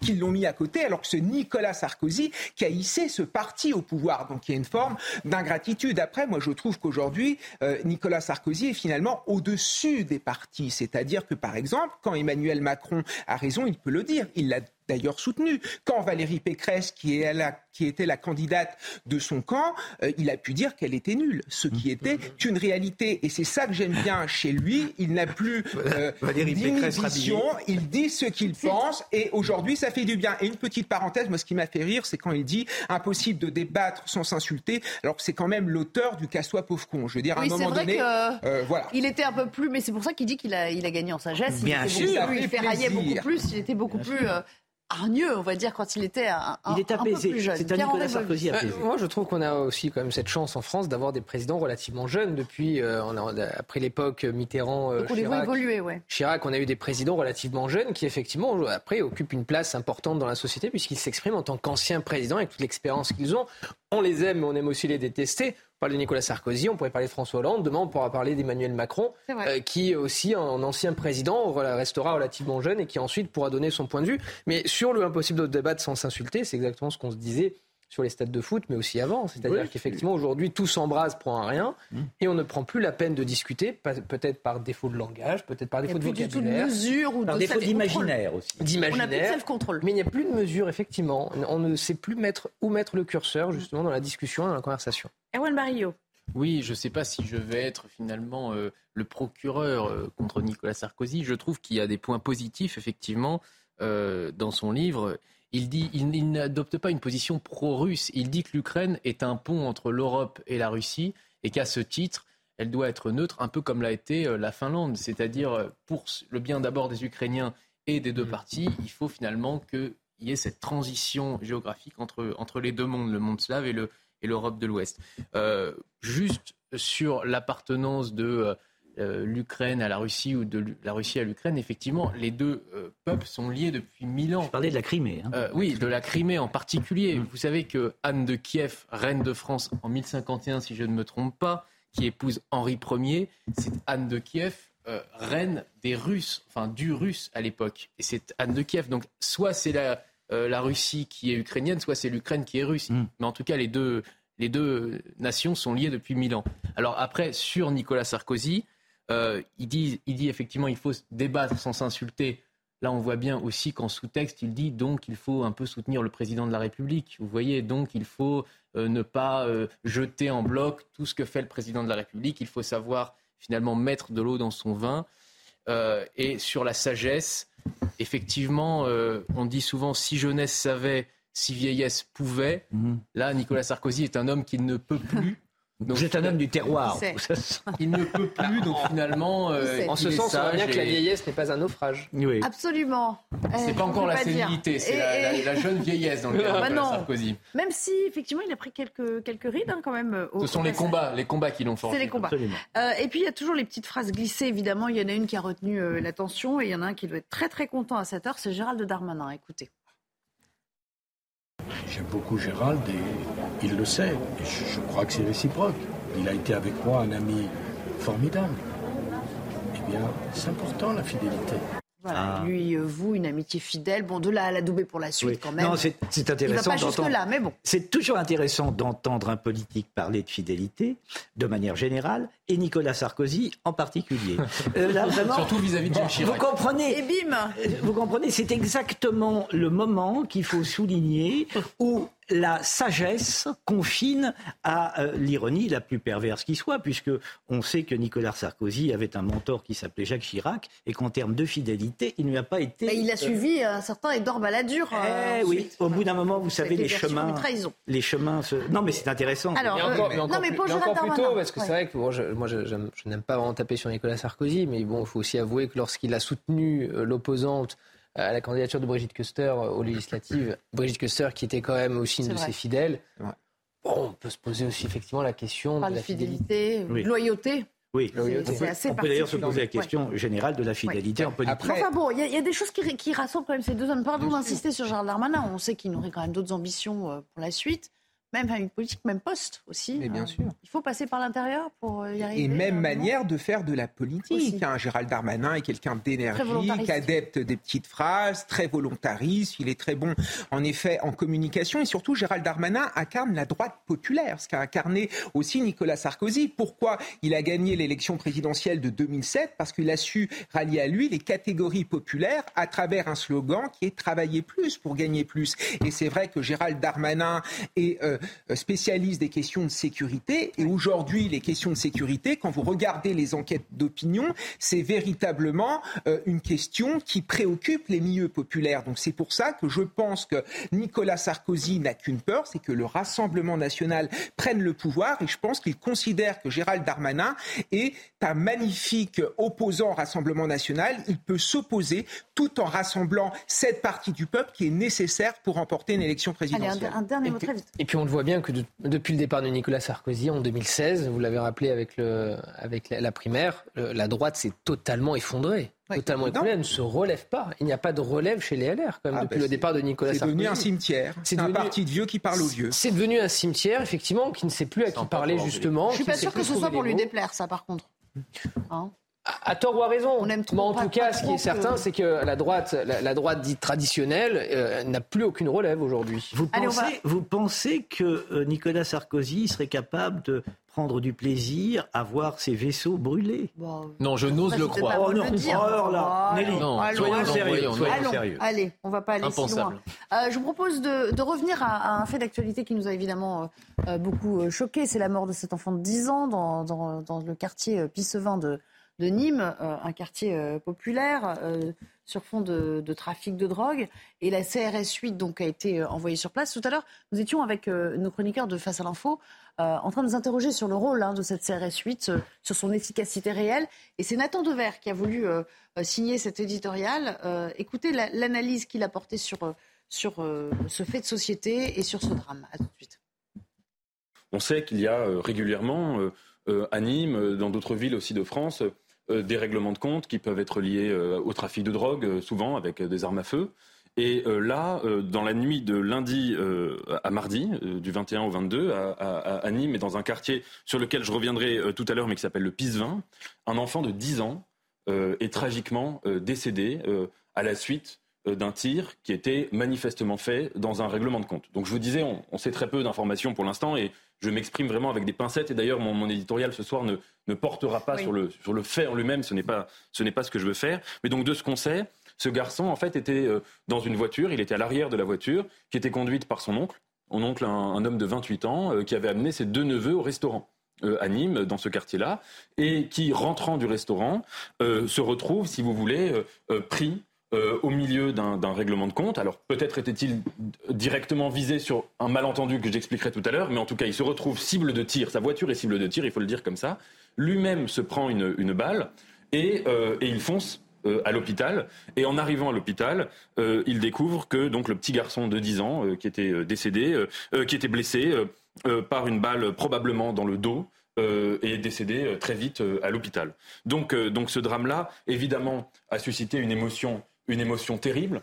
Euh, D'abord parce que les règlements de compte euh, liés à la drogue suscitent toujours euh, cette émotion-là, que là, en l'occurrence, il s'agissait de victimes collatérales, et qu'en plus, il s'agissait d'un enfant de 10 ans, donc inutile de faire un dessin et de dire les, les traditionnels poncifs, mais qui sont évidemment vrais, Mm. que euh, tuer un enfant de 10 ans, euh, c'est tuer un être qui n'existe pas encore, c'est tuer un avenir. euh, C'est l'image, moi, que j'aime bien, entre guillemets, mais au mémorial de Yad Vashem, il y a un mémorial en particulier qui est réservé, aux, consacré aux enfants qui sont morts pendant la Shoah, et ce sont des colonnes qui sont coupées à leur socle, donc des colonnes brisées, et c'est vraiment, euh, c'est vraiment euh, voilà cette image-là qu'il faut qu'il faut euh, avoir. Alors concernant les informations plus précises, donc la procureure de, de- de Nîmes euh, Cécile Jansac, a dit que la famille de la victime n'est absolument pas, je la cite, hein, absolument pas associée d'aucune façon, ni avant ni actuellement, dans des faits de nature pénale. Donc elle a eu pour seul malheur de passer au mauvais endroit, au mauvais moment, dit-elle.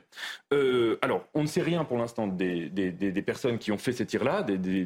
on sait qu'il y avait manifestement quatre tireurs qui auraient probablement pris la fuite dans un véhicule euh, volé qui a été retrouvé un petit peu après. Et alors, la procureure a quand même dit ça. Ce n'est pas un secret de dire que ce dossier est en lien avec des trafics de stupéfiants. Donc on ne sait pas exactement le pourquoi du comment, mais si elle donne cette information, c'est qu'elle en a elle-même euh, d'autres qui sont plus étayées. Et alors, une des hypothèses probables, c'est que dimanche dernier, un autre adolescent avait été assassiné, probablement aussi euh, dans un contexte de, règlement de compte lié à la drogue, euh, dans aussi, par des gens qui conduisaient une voiture de la même marque. Donc une hypothèse, c'est que peut-être ils voulaient se venger et qu'ils avaient, euh, mais que c'était le hasard, qu'ils avaient vu une autre voiture de la même marque et du même modèle et qu'ils se seraient trompés. Enfin, mais ça n'excuse évidemment euh, en rien. Alors pourquoi je vous parle de ça ce soir? Évidemment, quand il y a un fait tragique, et je le dis tout le temps, euh, et qu'on n'a aucune information, et qu'on est sous le coup de l'émotion, émotion particulièrement euh, intense quand il s'agit d'un enfant, il faut, moi je le dis souvent, se garder de faire un lien direct entre le fait et une interprétation politique, comme si les faits contenaient en eux-mêmes leur propre interprétation, d'autant que euh, le fait est en l'occurrence ici incomplet. Mais si je voulais en parler ce soir, c'était pour essayer de réfléchir sur les conséquences politiques directes qui ont été impliquées par, ce fait tragique. Et depuis, entre-temps, donc, on a appris euh, que euh, la CRS 8 allait être déployée sur place. C'est cette unité spécialisée qui a maintenant pratiquement deux ans hein, mhm. et qui intervient de manière très rapide sur ce genre de théâtre d'opération. Oui, exactement. Et c'est pour ça que, j'y consacre mon éditorial. C'est précisément parce que ce fait-là a déclenché comme réaction euh, de la part du, gouvernement le fait de dire qu'on va déployer la CRS 8 euh, à Nîmes. Alors juste un, bref rappel, même si on a beaucoup parlé de la CRS 8 cet été. Donc la CRS 8, en effet, elle a été fondée, en, créée en juillet 2021 par le ministère de l'Intérieur. Elle rassemble euh, environ 200 hommes et femmes qui ont pour mission, si vous voulez, de gérer les cas de violence urbaine de manière rapide et efficace. Donc ce qui fait un petit peu, entre guillemets, la légende de la CRS 8, c'est qu'ils sont capables de se déployer dans un, rayon, de 300 km en moins de 15 minutes. Donc si vous voulez vraiment, le, la CRS 8 a été créé pour ça. C'est, si vous voulez, euh, le, groupe euh, des forces de l'ordre qui a pour fonction de réagir immédiatement à une situation euh, brûlante. Alors justement, et qui partage d'ailleurs les, locaux du RAID. c'est intéressant. Oui, c'est ça. À l'époque, c'était le RAID et le GIGN qui étaient amenés à se déployer aussi rapidement. Exactement, voilà. Et justement, c'est tout ce paradoxe, c'est que la CRS 8 on ne sait pas très très bien quelle est sa fonction précise. Je veux dire par là que bon, elle a deux ans d'existence et on peut déjà faire euh, un petit bilan euh, des actions et des, enfin, des, événements, des situations sur lesquelles elle a été déployée. Donc on peut citer récemment euh, les émeutes qui ont suivi la mort de, Naël. On peut citer aussi, plus récemment encore, que le fait qu'elle a été déployée à Marseille, mhm. précisément dans un certain nombre de quartiers, précisément pour les mêmes sujets que Nîmes, trafic de drogue, etc. Mais on se souvient aussi qu'elle avait été déployée à Mayotte dans le cadre de l'opération Wambushu. Donc justement, c'est là que c'est, si vous voulez, paradoxal ou un peu ambivalent, un peu équivoque plutôt, c'est que on peut dire que pour l'instant, elle aura été déployée à la fois pour des émeutes, des révoltes, euh, dans le cadre d'un grand plan euh, euh, contre l'insécurité à Mayotte et dans le cadre du trafic de drogue, et ici, là, pour réagir à un fait précis qui est particulièrement tragique. Et c'est, si vous voulez, le fait qu'elle puisse être déployée sur autant d'opérations différentes qui pose une question quant à la définition, je dirais, de la CRS 8. Et encore une fois, hein, évidemment, je ne mets absolument pas en, question le professionnalisme des, personnes qui composent cette CRS. C'est pas du tout le sujet. C'est de réfléchir à pourquoi elle a été créée. Et en l'occurrence, est-ce qu'il s'agit de rétablir l'ordre quand il y a des émeutes. Auquel cas, si vous voulez, c'est une sorte d'action conjoncturelle. Ou est-ce qu'il s'agit, c'est aussi présenté comme ça, de mener des actions coup de poing dans les, actions, dans les quartiers euh, sensibles pour déstabiliser euh, des réseaux de délinquance, de trafic de drogue, etc. Et cette notion-là même de déstabilisation euh, qui est particulière parce que si vous voulez, il s'agit de mettre un coup de pied dans la fourmilière, mais en sachant très bien que la fourmilière va se reconstituer immédiatement après. Donc si on prend l'exemple, si on, on, en reste vraiment au précédent qui concerne les trafics de drogue, ce qu'on peut constater, c'est que pour l'instant, quand la CRS 8 a été déployée, évidemment, j'ai oublié de le dire, mais vous l'avez dit tout à l'heure, et c'est le plus important, c'est qu'elle se déploie de manière temporaire et de manière éphémère, et que son but, justement, n'est pas d'apporter une réponse mm. politique, mais c'est vraiment de, rétablir l'ordre de, manière transitoire. Alors, ce qui s'est passé, c'est qu'on a pu constater, et il faut le dire, une baisse des trafics, une baisse euh, des violences, une baisse euh, des délinquances au moment où cette CRS 8 était déployée sur place, mais que naturellement, très très vite, les choses revenaient, entre guillemets, à la normale, qui en l'occurrence, la normale, c'est une situation anormale, mais ça revenait à la normale, d'autant plus d'ailleurs que, en tout cas à Marseille, euh, il avait été annoncé euh, les dates précises de l'intervention de la CRS 8. Donc, si vous voulez, quand vous aviez quelque chose à vous reprocher, il n'était pas extrêmement difficile d'estimer que vous alliez euh, prendre un peu du verre, c'est le cas de le dire, pour, pour le temps de, de l'intervention et revenir ensuite sur place après. Alors, on peut aussi citer qu'il y a eu des précédents, même plus lointains. Hmm. Par exemple, à l'époque du, du, quinquennat Hollande, j'y reviendrai tout à l'heure, mais Manuel Valls avait, si vous voulez, eu un plan assez ambitieux. D'ailleurs, il ne faut pas être injuste là-dessus euh, sur lui, mais avec euh, notamment les quartiers euh, nord de Marseille et toutes les cités où il y avait énormément de trafic de drogue, de, de règlements de comptes, de décès, etc. Et que dans ce contexte, il avait multiplié des opérations où il faisait venir les forces de l'ordre pendant trois semaines, pendant un mois, dans telle ou telle cité. Et justement, ça avait eu un effet assez spectaculaire, c'est-à-dire que pendant la période donnée, bon, évidemment, il y avait beaucoup moins de ventes, il y avait beaucoup moins d'agressions, il y avait euh, beaucoup moins de règles, enfin il y avait presque plus de règlements de compte, qu'il y avait des arrestations assez importantes, euh, enfin en nombre important euh, de, gens qui étaient des guetteurs, des choufs, etc., ou des petits dealers. Et puis plus globalement, que l'État revenait.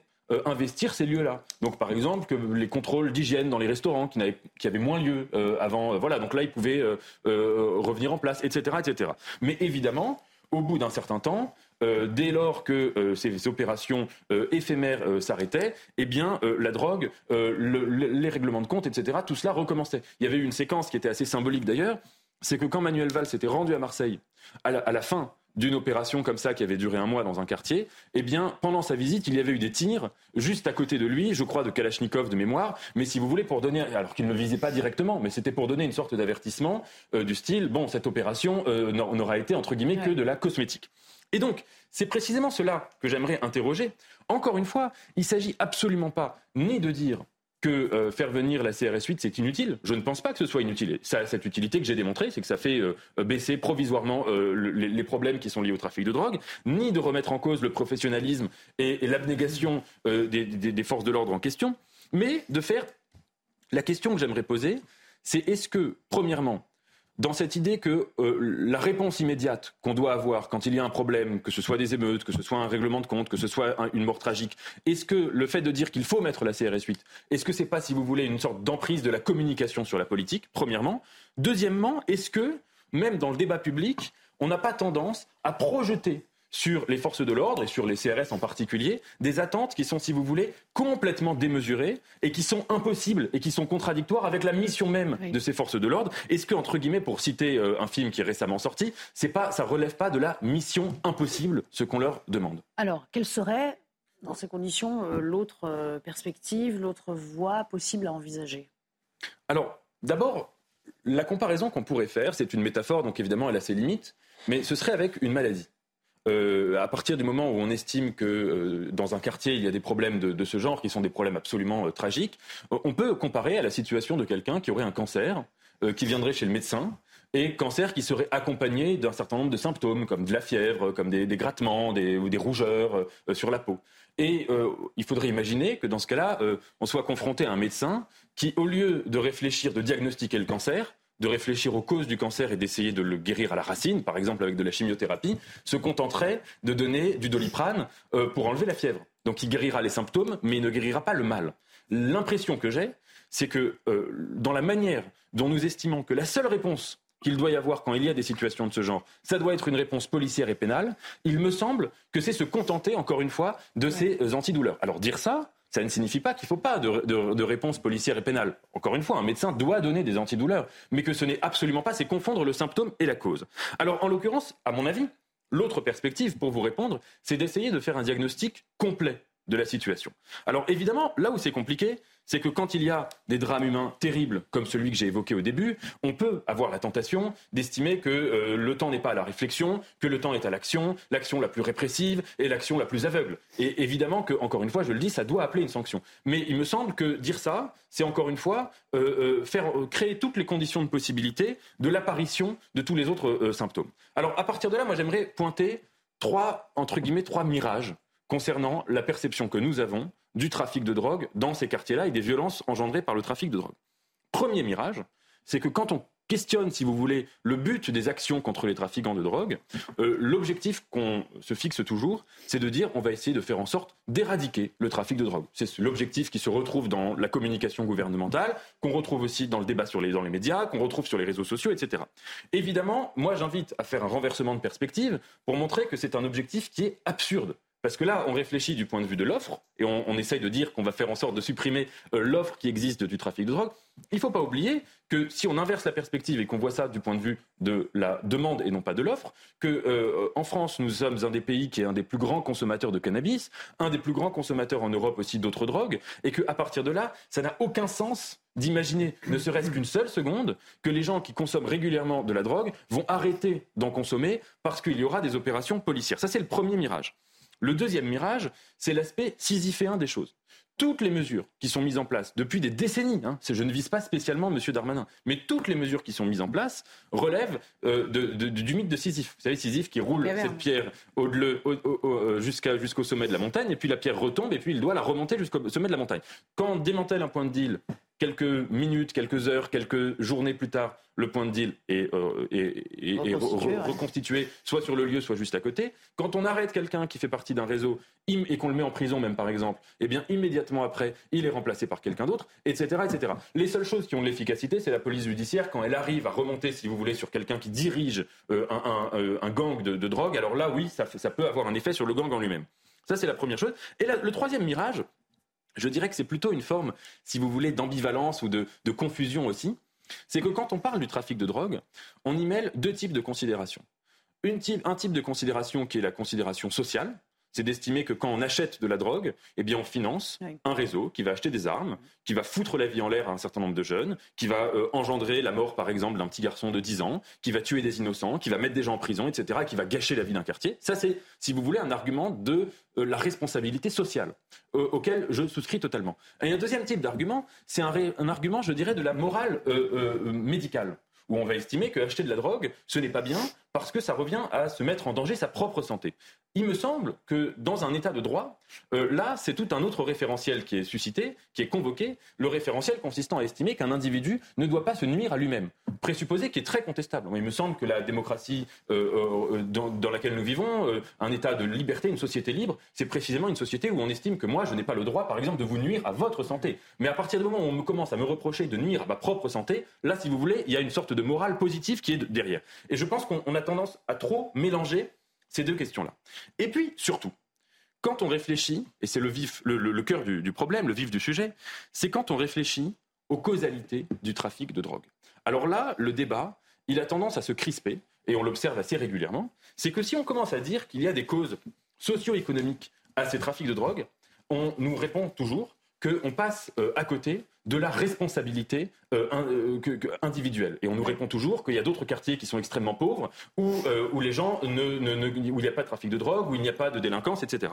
Alors ça, il me semble, et je n'aurai pas le temps de, de, finir longuement, mais je ne veux pas être trop long, mais que par exemple, si on prend le cas du Pisevin, si on fait la généalogie de ce quartier, évidemment qu'il y a un problème d'urbanisme. C'est un quartier qui a été construit dans les années 60 par un architecte qui a construit des grands ensembles pour y loger tout à la fois des gens qui venaient de l'exode rural, euh, des, rapatriés d'Algérie, ensuite des travailleurs immigrés. Un quartier aujourd'hui où il y a 70% euh, de, gens qui vivent en dessous du taux de pauvreté, où il y a un chômage qui est, explosif. Donc évidemment qu'à partir de là, si on ne règle pas la question à la racine, et donc ça suppose pas seulement de faire venir la CRS 8, eh on ne, luttera pas contre les causes du trafic de drogue. Voilà, j'espère que ça vous a plu. On va euh, revenir euh, donc à un autre sujet euh, qui nous a beaucoup occupé ces derniers jours. Vous le savez, c'est cette sortie du rappeur Medine qui, entre-temps, a été invité aux universités d'été de LFI et de, des écologistes. deux maires écologistes, d'ailleurs, ont, ont, décidé de renoncer à se rendre aux journées d'été de LV en cause donc sa présence, une invitation euh, polémique qui est en train, il faut le dire, de, fissurer quand même l'union au sein des écologistes. C'est ce que nous rappelle Thomas Bonnet pour le service politique. Ce sont deux personnalités importantes du parti Europe Écologie Les Verts qui ont donc annoncé qu'ils n'allaient pas se rendre à l'université euh, d'été euh, du parti. Ce sera au Havre. Jeanne Barséguian, d'abord, la maire de Strasbourg, annonce qu'elle renonce à se rendre au Havre, jugeant que Médine a, je cite, une position trop ambiguë sur l'antisémitisme. Même chose pour Pierre Urmic. L'antisémitisme, d'où qu'il vienne, est une infamie à combattre, dit le maire de Bordeaux, qui a donc également annulé euh, sa venue. Deux annulations conséquentes, mais que la direction du parti ne souhaite pas interpréter comme un acte de revendication ou d'opposition. Pourtant, on le sait, Jeanne Barséguian avait plaidé pour l'annulation de la venue du rappeur, mais Marine Tondelier, la secrétaire nationale du parti, est restée inflexible sur cette question. Et ce, alors que les polémiques n'ont pas cessé depuis l'annonce de la venue du rappeur Medine, dont certains textes posent question, et qui en plus s'est fendu récemment d'un tweet antisémite à l'encontre de Rachel Kahn. Beaucoup de personnalités au sein du parti ont fait part de leurs doutes quant à la pertinence euh, de sa présence. Et si son invitation en dit long sur euh, l'idéologie au sein d'Europe Écologie euh, Les Verts, son maintien coûte que coûte en dit tout autant sur la démocratie interne au sein du parti. Erwan Barillo, bon, c'est du bon sens. Pourquoi tous ne sont pas animés des, mêmes intentions? Bah, Il y a plusieurs profils au sein d'Europe Écologie Les Verts. Pierre Urmic, c'est un, chrétien de gauche finalement. C'est un, on, a souvent raillé ses positions sur les sapins de Noël, etc. Mais c'est, c'est vraiment un type bien. C'est quelqu'un qui essaye de faire les choses euh, sans arrière-pensée. Et c'est un disciple de Jacques Ellul, vous savez, ce mmh. théoricien de la société technicienne, bordelais également, et qui est un grand penseur laïque euh, du XXe siècle. Et Pierre Urmic euh, trouve effectivement que ça commence à bien faire, que Europe Écologie Les Verts se reconvertissent dans, l'islamisme et dans les tendances à l'antisémitisme. Ce n'est pas la conception qu'il se fait, lui, de l'écologie politique. Donc c'est pour ça qu'il n'est pas allé, évidemment, je ne vais pas parler à sa place. Euh, on est dans un climat qui est très, qui est très violent aujourd'hui, il faut s'en rendre compte. Rachel Kahn euh, a peur. Euh, je me suis entretenu au téléphone avec elle dans les derniers jours. Elle est, elle est obsédée par cette affaire. Elle ne veut pas donner trop de bruit à cette affaire. Elle, a, elle, a, elle a vraiment, elle craint réellement ce que peut penser une partie de la gauche contre elle. Euh, euh, et, donc, il faut bien comprendre que ce climat aujourd'hui, il fait peur à un certain nombre de gens. Euh, c'est pas, c'est pas du tout. Euh, faut, pas prendre ces affaires à la, rigolade. Je sais qu'ici on les traite sérieusement, mais voilà, Medine c'est, incarne à lui tout seul, je pense, la, dérive d'une certaine gauche aujourd'hui. il avait écrit d'ailleurs Crucifions les laïcars sur le Golgotha en 2015.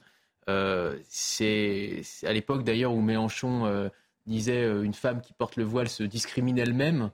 Donc est-ce qu'il aurait crucifié aujourd'hui Mélenchon? En tout cas, ça incarne toute la dérive du mouvement euh, que cet homme politique représente. Alors, euh, Sandrine Rousseau, elle, veut toujours y aller, mais vous allez l'entendre, elle souhaite débattre avec Médine et lui expliquer en quoi il a tort. Écoutez j'y vais, je vais débattre. Et je dis que oui, le, tweet qu'a fait euh, Médine est antisémite et que ça, on ne peut pas le nier. Et qu'on a un problème de, de, flou autour de cette notion d'antisémitisme, puisque manifestement, une partie euh, des personnes ne considère pas que c'est antisémite.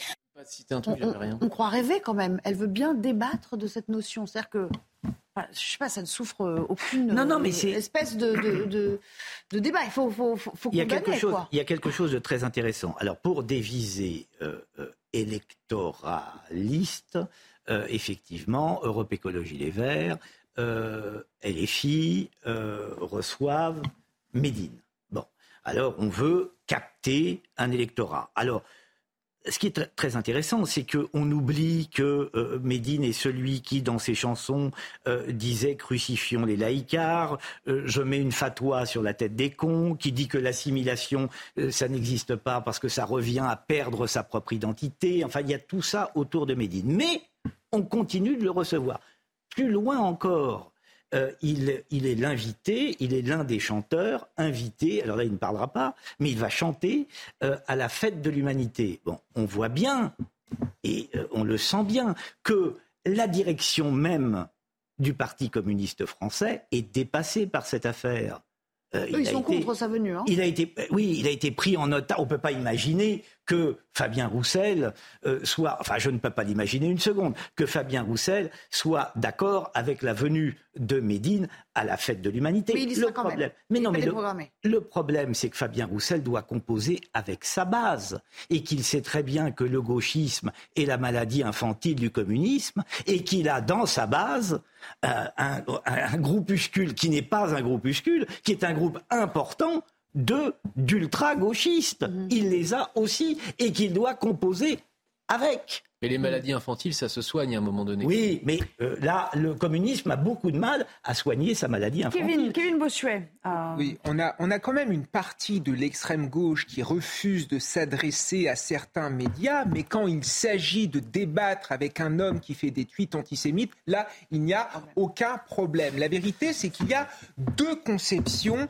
euh, de, de, de la politique. Il y a des gens qui considèrent qu'il faut inviter Médine parce qu'il s'est opposé à la réforme des retraites. Et tout ce qu'il a fait à côté, ça efface tout. Et il y a d'autres gens qui considèrent en effet que ce tweet antisémite, par exemple, parmi tout ce qui a été cité, discrédite Médine et on ne peut pas on ne peut pas l'inviter car on sort du champ républicain. Et sinon, de manière générale, c'est la stratégie de l'extrême gauche, puisque maintenant, l'extrême gauche a laissé je vais caricaturer, mais les Français de souche au Rassemblement national et l'extrême gauche, qu'est-ce qu'elle vise électoralement parlant?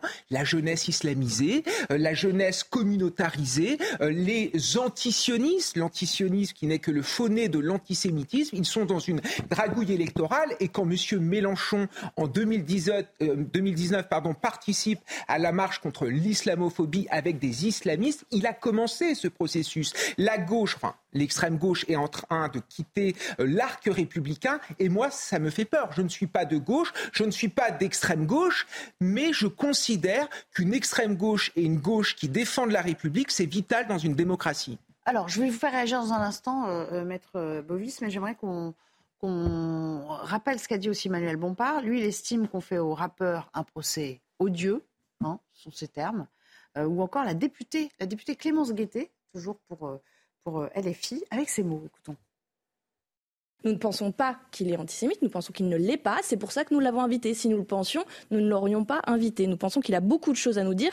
Par ailleurs, je note dans cette polémique le fait que euh, c'est un rappeur issu des quartiers populaires, que c'est à lui qu'on s'en prend. Je pense qu'il y a là-dedans une panique morale euh, qui est créée, notamment par l'extrême droite, et sur lesquelles ensuite la Macronie notamment et toute la petite bourgeoisie embraye, et que ça n'est pas justifié, qu'il a beaucoup de choses très intéressantes à nous dire.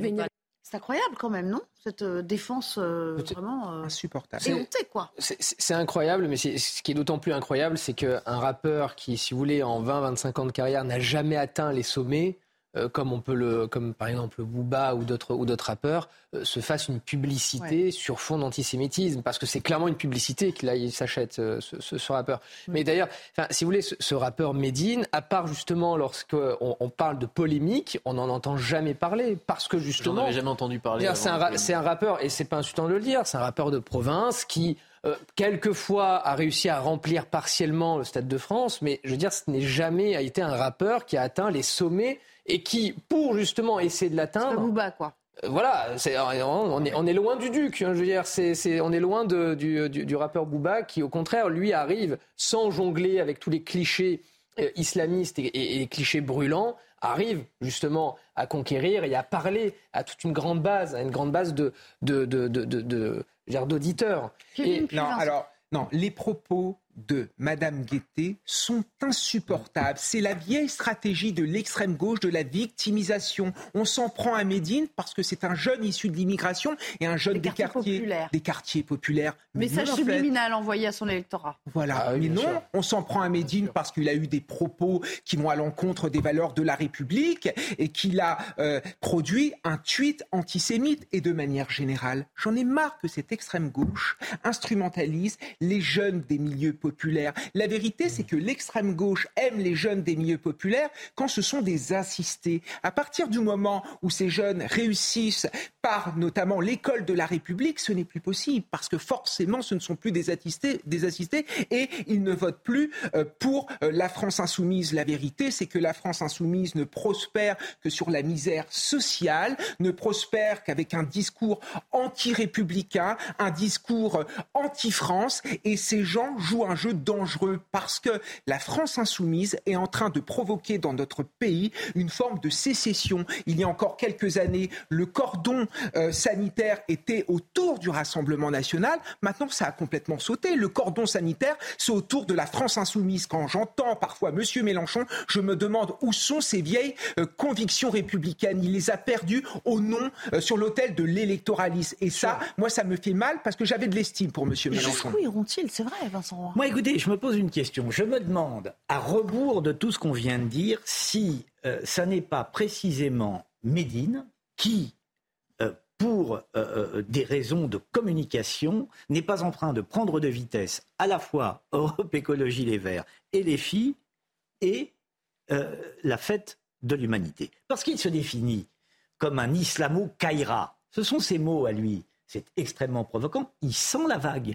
Il surfe là-dessus pour peut-être devenir Booba en termes de succès. Il est en train de se construire un nouveau public auquel il n'accédait pas. Écoutez, c'était l'ami déclaré, c'était l'ami déclaré de Dieudonné. C'était et les filles ne peuvent pas dignement euh, ne pas savoir tout cela et, et l'inviter. Je pense que peut-être les partis la fête de l'humain elle-même est parfaitement noyautée prise de vitesse par Médine lui-même, qui est en train de, faire, de se faire une pub monstrueuse et magnifique dans le cadre de, de, de, sa carrière. Mais, c'est vrai qu'on peut quand même se féliciter de, les deux représentants de deux représentants d'Europe Écologie Les Verts qui se sont désolidarisés. Un qui n'y va pas, vous l'avez rappelé, Pierre Unique, et un autre, Éric Piolle, qui y va, mais qui pour autant se désengage totalement du fait d'avoir continué, d'avoir poursuivi l'invitation. Et, le maire du Havre. Et le maire, du, Havre. évidemment. Et Édouard Philippe. Et Édouard Philippe. il n'est pas question que je sois associé à ça. Il n'est pas question que, j'aille à Europe alors, et, alors, juste une dernière réaction, et je vous fais réagir, à Erwan Barry, en quelques secondes. Le maire de Lyon, lunaire, hein, à côté de la plaque. C'est notre cuisine interne, j'ai envie de dire. Euh, c'est même assez, euh, c'est même assez que des gens puissent exprimer un avis, un avis pour ou un avis contre. Euh, pour autant, est-ce que ça doit faire l'objet d'autant de traitements médiatiques et politiques pour être tout à fait honnête, oui, je vais vous répondre que non, ça ne, ça ne le mérite pas ce sujet. Ce qui est important, ce qui est important, c'est qu'on puisse aujourd'hui collectivement se mobiliser sur le sujet qui concerne tous les Françaises, toutes les Françaises et tous les Français, à savoir les très fortes chaleurs. formidable. Circuler, il n'y a rien à voir dans cette affaire. Formidable. C'est pas grave ce qui s'est passé. C'est euh, le syndrome finalement euh, des écologistes qui euh, ramènent toutes les questions identitaire, sécuritaire, euh, celle dont on est en train de parler, à la simple question écologique. C'est une question importante, mais on ne peut pas ramener Médine à la question écologique. À un moment donné, il faut être sérieux. Je crois que hum, tout politicien est dépendant à un moment donné de sa base électorale et des évolutions de son socle électoral. Alors. Et là, euh, Jean-Luc Mélenchon fait la démonstration qu'en politique, il n'y a que le vainqueur qui a raison. Et vous savez, euh, moi, ça me, effectivement, ça me pose question. Je me dis que c'est éhonté, vous l'avez dit, c'est c'est de la mauvaise foi, mais en même temps, euh, c'est grave aussi que le, modèle de la gauche, qui était euh, autrefois Albert Camus, soit devenu Médine. Alors, puisqu'on parle de la gauche, petite pause, euh, le temps de prendre connaissance des dernières actualités en compagnie de Simon Guillain qui nous a rejoint. Et puis on parlera du, Parti socialiste qui, lui aussi, organise un, campus socialiste ce week-end. Bonsoir, cher Nelly. On commence ce rappel avec ce drame anime survenu hier soir. Un enfant de 10 ans donc, est mort dans le quartier populaire de Pisevin. Il a été touché par balle dans une fusillade sur fond de trafic de stupéfiants. Son oncle était euh, au volant de la voiture, a également a été blessé. Et selon la procureure de Nîmes, eh bien, ils seraient tous les deux des victimes collatérales du trafic de stupéfiants. Sachez que, comme prévu, la CRS 8 est arrivée sur place dans la soirée et que la police avait été déployée un petit peu plus tôt dans le quartier aujourd'hui. On va écouter les quelques explications de la directrice adjointe de la sécurité publique du Gard. Le but, c'est vraiment de, reprendre possession du quartier, euh, de montrer euh, aux habitants qu'on est là, qu'on est à côté d'eux et qu'on ne laissera pas faire ce qui s'est passé euh, la nuit dernière. Et puis, bien évidemment, après, d'appuyer la procédure judiciaire et de faire en sorte que, judiciairement, on travaille, on exploite tous les éléments qu'on a récupérés déjà sur le cours de la nuit. Nos envoyés spéciaux sur place ont pu s'entretenir avec le père de la victime, un homme encore bien sûr forcément sous le choc après la disparition de son fils. Un témoignage recueilli aujourd'hui par Thibault Marcheteau et Fabrice Elsner. On prie en Dieu que les mauvais moments ne se trouvent pas à nous. On trouve que de bons endroits, bons moments, bonnes journées. Mais les mauvais moments, ça fait mal. Ça fait mal? Ça fait mal. Ça fait mal. De perdre un fils? Ah oui. Et puis cela ne nous a pas épargné. Il a fait très chaud aujourd'hui et ça va continuer. Faites, euh, soyez bien prudents dans les prochains jours. Météo France a placé 19 départements en vigilance rouge canicule et 39 départements, vous le voyez à l'antenne, ont également été placés en vigilance orange avec un pic de chaleur d'ailleurs qui est attendu ce mercredi. Les températures qui ont déjà frôlé les 43 degrés aujourd'hui dans le sud de la France. Et pour faire face à ces fortes chaleurs, euh, les mesures préventives se multiplient. Mais nous, on va écouter ensemble un prévisionniste de Météo France qui nous explique justement un petit peu ce qui se passe en ce moment dépasser les 40 degrés. Donc, euh, d'après nos stations du, réseau principal euh, que l'on a à Météo France, c'est quelque chose qui arrive maintenant donc environ 13 fois par an de dépasser les 40 degrés, alors que euh, avant 2000, on dépassait donc moins d'une fois par an les 40 degrés. Donc c'est quelque chose, cette chaleur, pour préciser l'objet, c'est quelque chose qui est très donc inhabituel. Voilà pour euh, ce rappel de l'actualité à 23h sur CNews. Je vous retrouverai à minuit, bien sûr, pour euh, l'édition de la nuit. Mais en attendant, vous retrouvez Nelly Denac et ses invités pour la dernière partie de Soir Info. Merci beaucoup, cher Simon Guillain. Alors, euh, on parlait de climat et on parlait de Médine, l'affaire Médine. Ça ne va pas faire plaisir à, Grégory Doucet, hein, la canicule et les 19 départements en vigilance rouge. Mais blague à part, on a l'impression vraiment qu'il y a un embarras absolu autour de ces propos de Médine, comme si on y accordait une tribune trop médiatique, alors qu'il y a d'autres sujets éminemment plus importants, euh, Pierre-Henri ah, Ce qui est fou avec la, avec la NUPES, c'est que la NUPES est, d'accord pour débattre, veut inviter Médine justement pour s'expliquer, pour l'expliquer que, que, que, son tweet est antisémite ou pas. Mais en tout cas, est ouvert à la liberté d'expression au débat. Alors pourquoi ne viendrait-il pas débattre sur CNews, par exemple? Ou répondre au ou JDD. Répondre au JDD. Donc vous voyez, c'est toujours à géométrie variable. Mais enfin, de poids, de mesure. Il y a quand même une grande cohérence. Euh, euh, par exemple, de la part de Jean-Luc Mélenchon, puisque euh, Jean-Luc Mélenchon, on ne l'a pas entendu lorsqu'il y a eu la marche blanche pour Naël, où il a été crié au cours de cette marche blanche, mort aux juifs et mort aux cons. On ne l'a pas entendu lorsque le mémorial de la Shoah a été tagué à Nanterre. Silence assourdissant. Morocco, on peut être d'accord, mais le problème, c'est qu'on n'a pas les mêmes cons. voilà. Donc, euh, on n'a pas entendu sur ces questions-là. On n'a pas davantage entendu Madame Rousseau. Alors, finalement, ils invitent Médine. Moi, je leur trouve une très grande cohérence.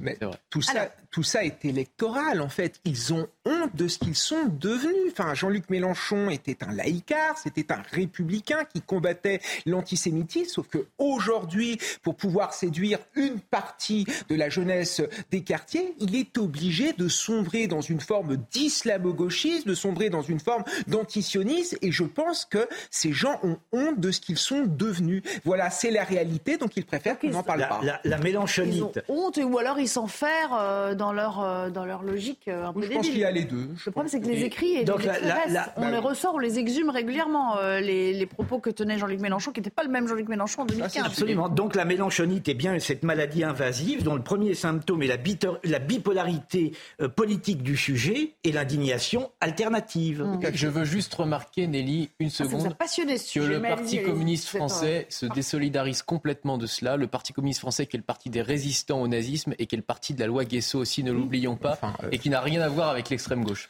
Oui, enfin, le, parti des résistants au nazisme après la fin du pacte germano c'est ça, il y a quand même. Hein, parce que avant juin 41, il n'y a pas un résistant en euh, les morts du stalinisme, etc. Donc l'histoire, on peut aussi la voir de différentes manières. On a parlé de la NUPS, on a parlé, euh, enfin, on a parlé de LFI plus précisément, des écologistes, on a parlé à l'instant des communistes. Parlons du Parti socialiste. Alors lui, il organise ce week-end un, campus à Blois avec plusieurs tables rondes qui, euh, euh, qui sont prévues, dont une qui nous a un petit peu interloqué. Qui fait mal. Hein. Sans doute entendu parler, euh, qui est intitulé, je, le cite, hein, ce, titre de, de, de, symposium, de colloque, La France périurbaine est-elle la France des beaufs? Vous avez bien entendu. Décryptage de Thomas Bonnet. À l'occasion de ce campus socialiste, plusieurs tables rondes seront organisées au milieu des discussions sur euh, la police ou encore euh, l'écologie. Le programme nous propose cette discussion. La France périurbaine est-elle la France des beaufs? Un titre ô combien révélateur sur le mépris qui habite une partie des représentants socialistes. Il y aurait donc cette France des gens bien élevés, les urbains, en opposition à cette France périphérique, comme l'a justement dépeint Christophe Guilluy. Cette France des gilets jaunes, souvent moqués et surtout complètement délaissés par les partis politiques, le Parti socialiste en tête. Les habitants de cette France périphérique ont le tort de penser pouvoir d'achat avant écriture inclusive. Ils ont le tort d'écouter Michel Sardou plutôt que Juliette Armanet. Alors oui, cette France périurbaine ne vote plus beaucoup socialiste, mais à cet égard, ces Français ne sont pas tellement différents des autres. Rappelons qu'ils étaient moins de 2% à voter pour Anne Hidalgo lors de la dernière élection présidentielle. Et voilà le PS rhabillé pour l'hiver, hein, par les bons soins de Thomas Bonnet. Non, mais plus sérieusement, on croit rêver. Ils n'ont rien d'autre à faire. Mais non, mais non. Mais attendez, euh, aujourd'hui, c'est la France des beaufs. Hier, c'était la France des descendants. Encore une fois, ils sont très cohérents. Ils marchent dans les pas de, bah, François écoutez, Hollande. on, a bien, vous, vous, vous souvenez, descendants eh bien là, maintenant, c'est les beaufs. Alors on essaie de. C'était Valérie Trierweiler qui, je crois, dans un, un extrait de son livre, hein, avait dit que François Hollande parlait d'eux. en, parlant des descendants. Bon, ben voilà, les descendants, c'est les beaufs, c'est périurbain, c'est c'est tout ça. Alors maintenant, la, la, la question, la France périurbaine est-elle la France des beaufs? C'est-à-dire que c'est c'est vraiment posé à plat. Hein. Il n'y a pas un brin d'ironie. On assume complètement. Euh, il y a pas. Alors après, j'ai vu, j'ai écouté dans la journée qu'on venait s'expliquer, qu'on disait ah mais non, mais c'est pas ça. C'était pour provoquer. C'était. Voyez où en est l'état de cette gauche française. C'est non mais c'est atterrant. Mais bien je ne sais pas s'il est. Je ne sais pas si, comment comment les. Enfin, moi, écoutez, je, je n'habite pas dans la France périurbaine. Bon, mais enfin, après tout, si j'habitais dans la France périurbaine et que je voyais que le Parti socialiste en est réduit, ah ben je serais, je serais dans une colère qui m'empêcherait de manière radicale de voter pour ce parti. Remarquez, c'est le cas puisqu'ils font 2%. Mais, sur le plan politique, ils n'ont jamais été en phase avec les Gilets jaunes. Il y a une incompréhension. Ah, mais hein. il y a un complet décrochage entre la population, le peuple, et ce qui est devenu le Parti socialiste, qui est devenu un parti de bobos, qui préfère aller euh, parader euh, au Café de Flore à Saint-Germain-des-Prés, plutôt de comprendre comment vit euh, Madame Michu au fin fond de la Lozère. C'est quand même ça aujourd'hui le Parti socialiste. Et moi j'y ai cru à un moment donné,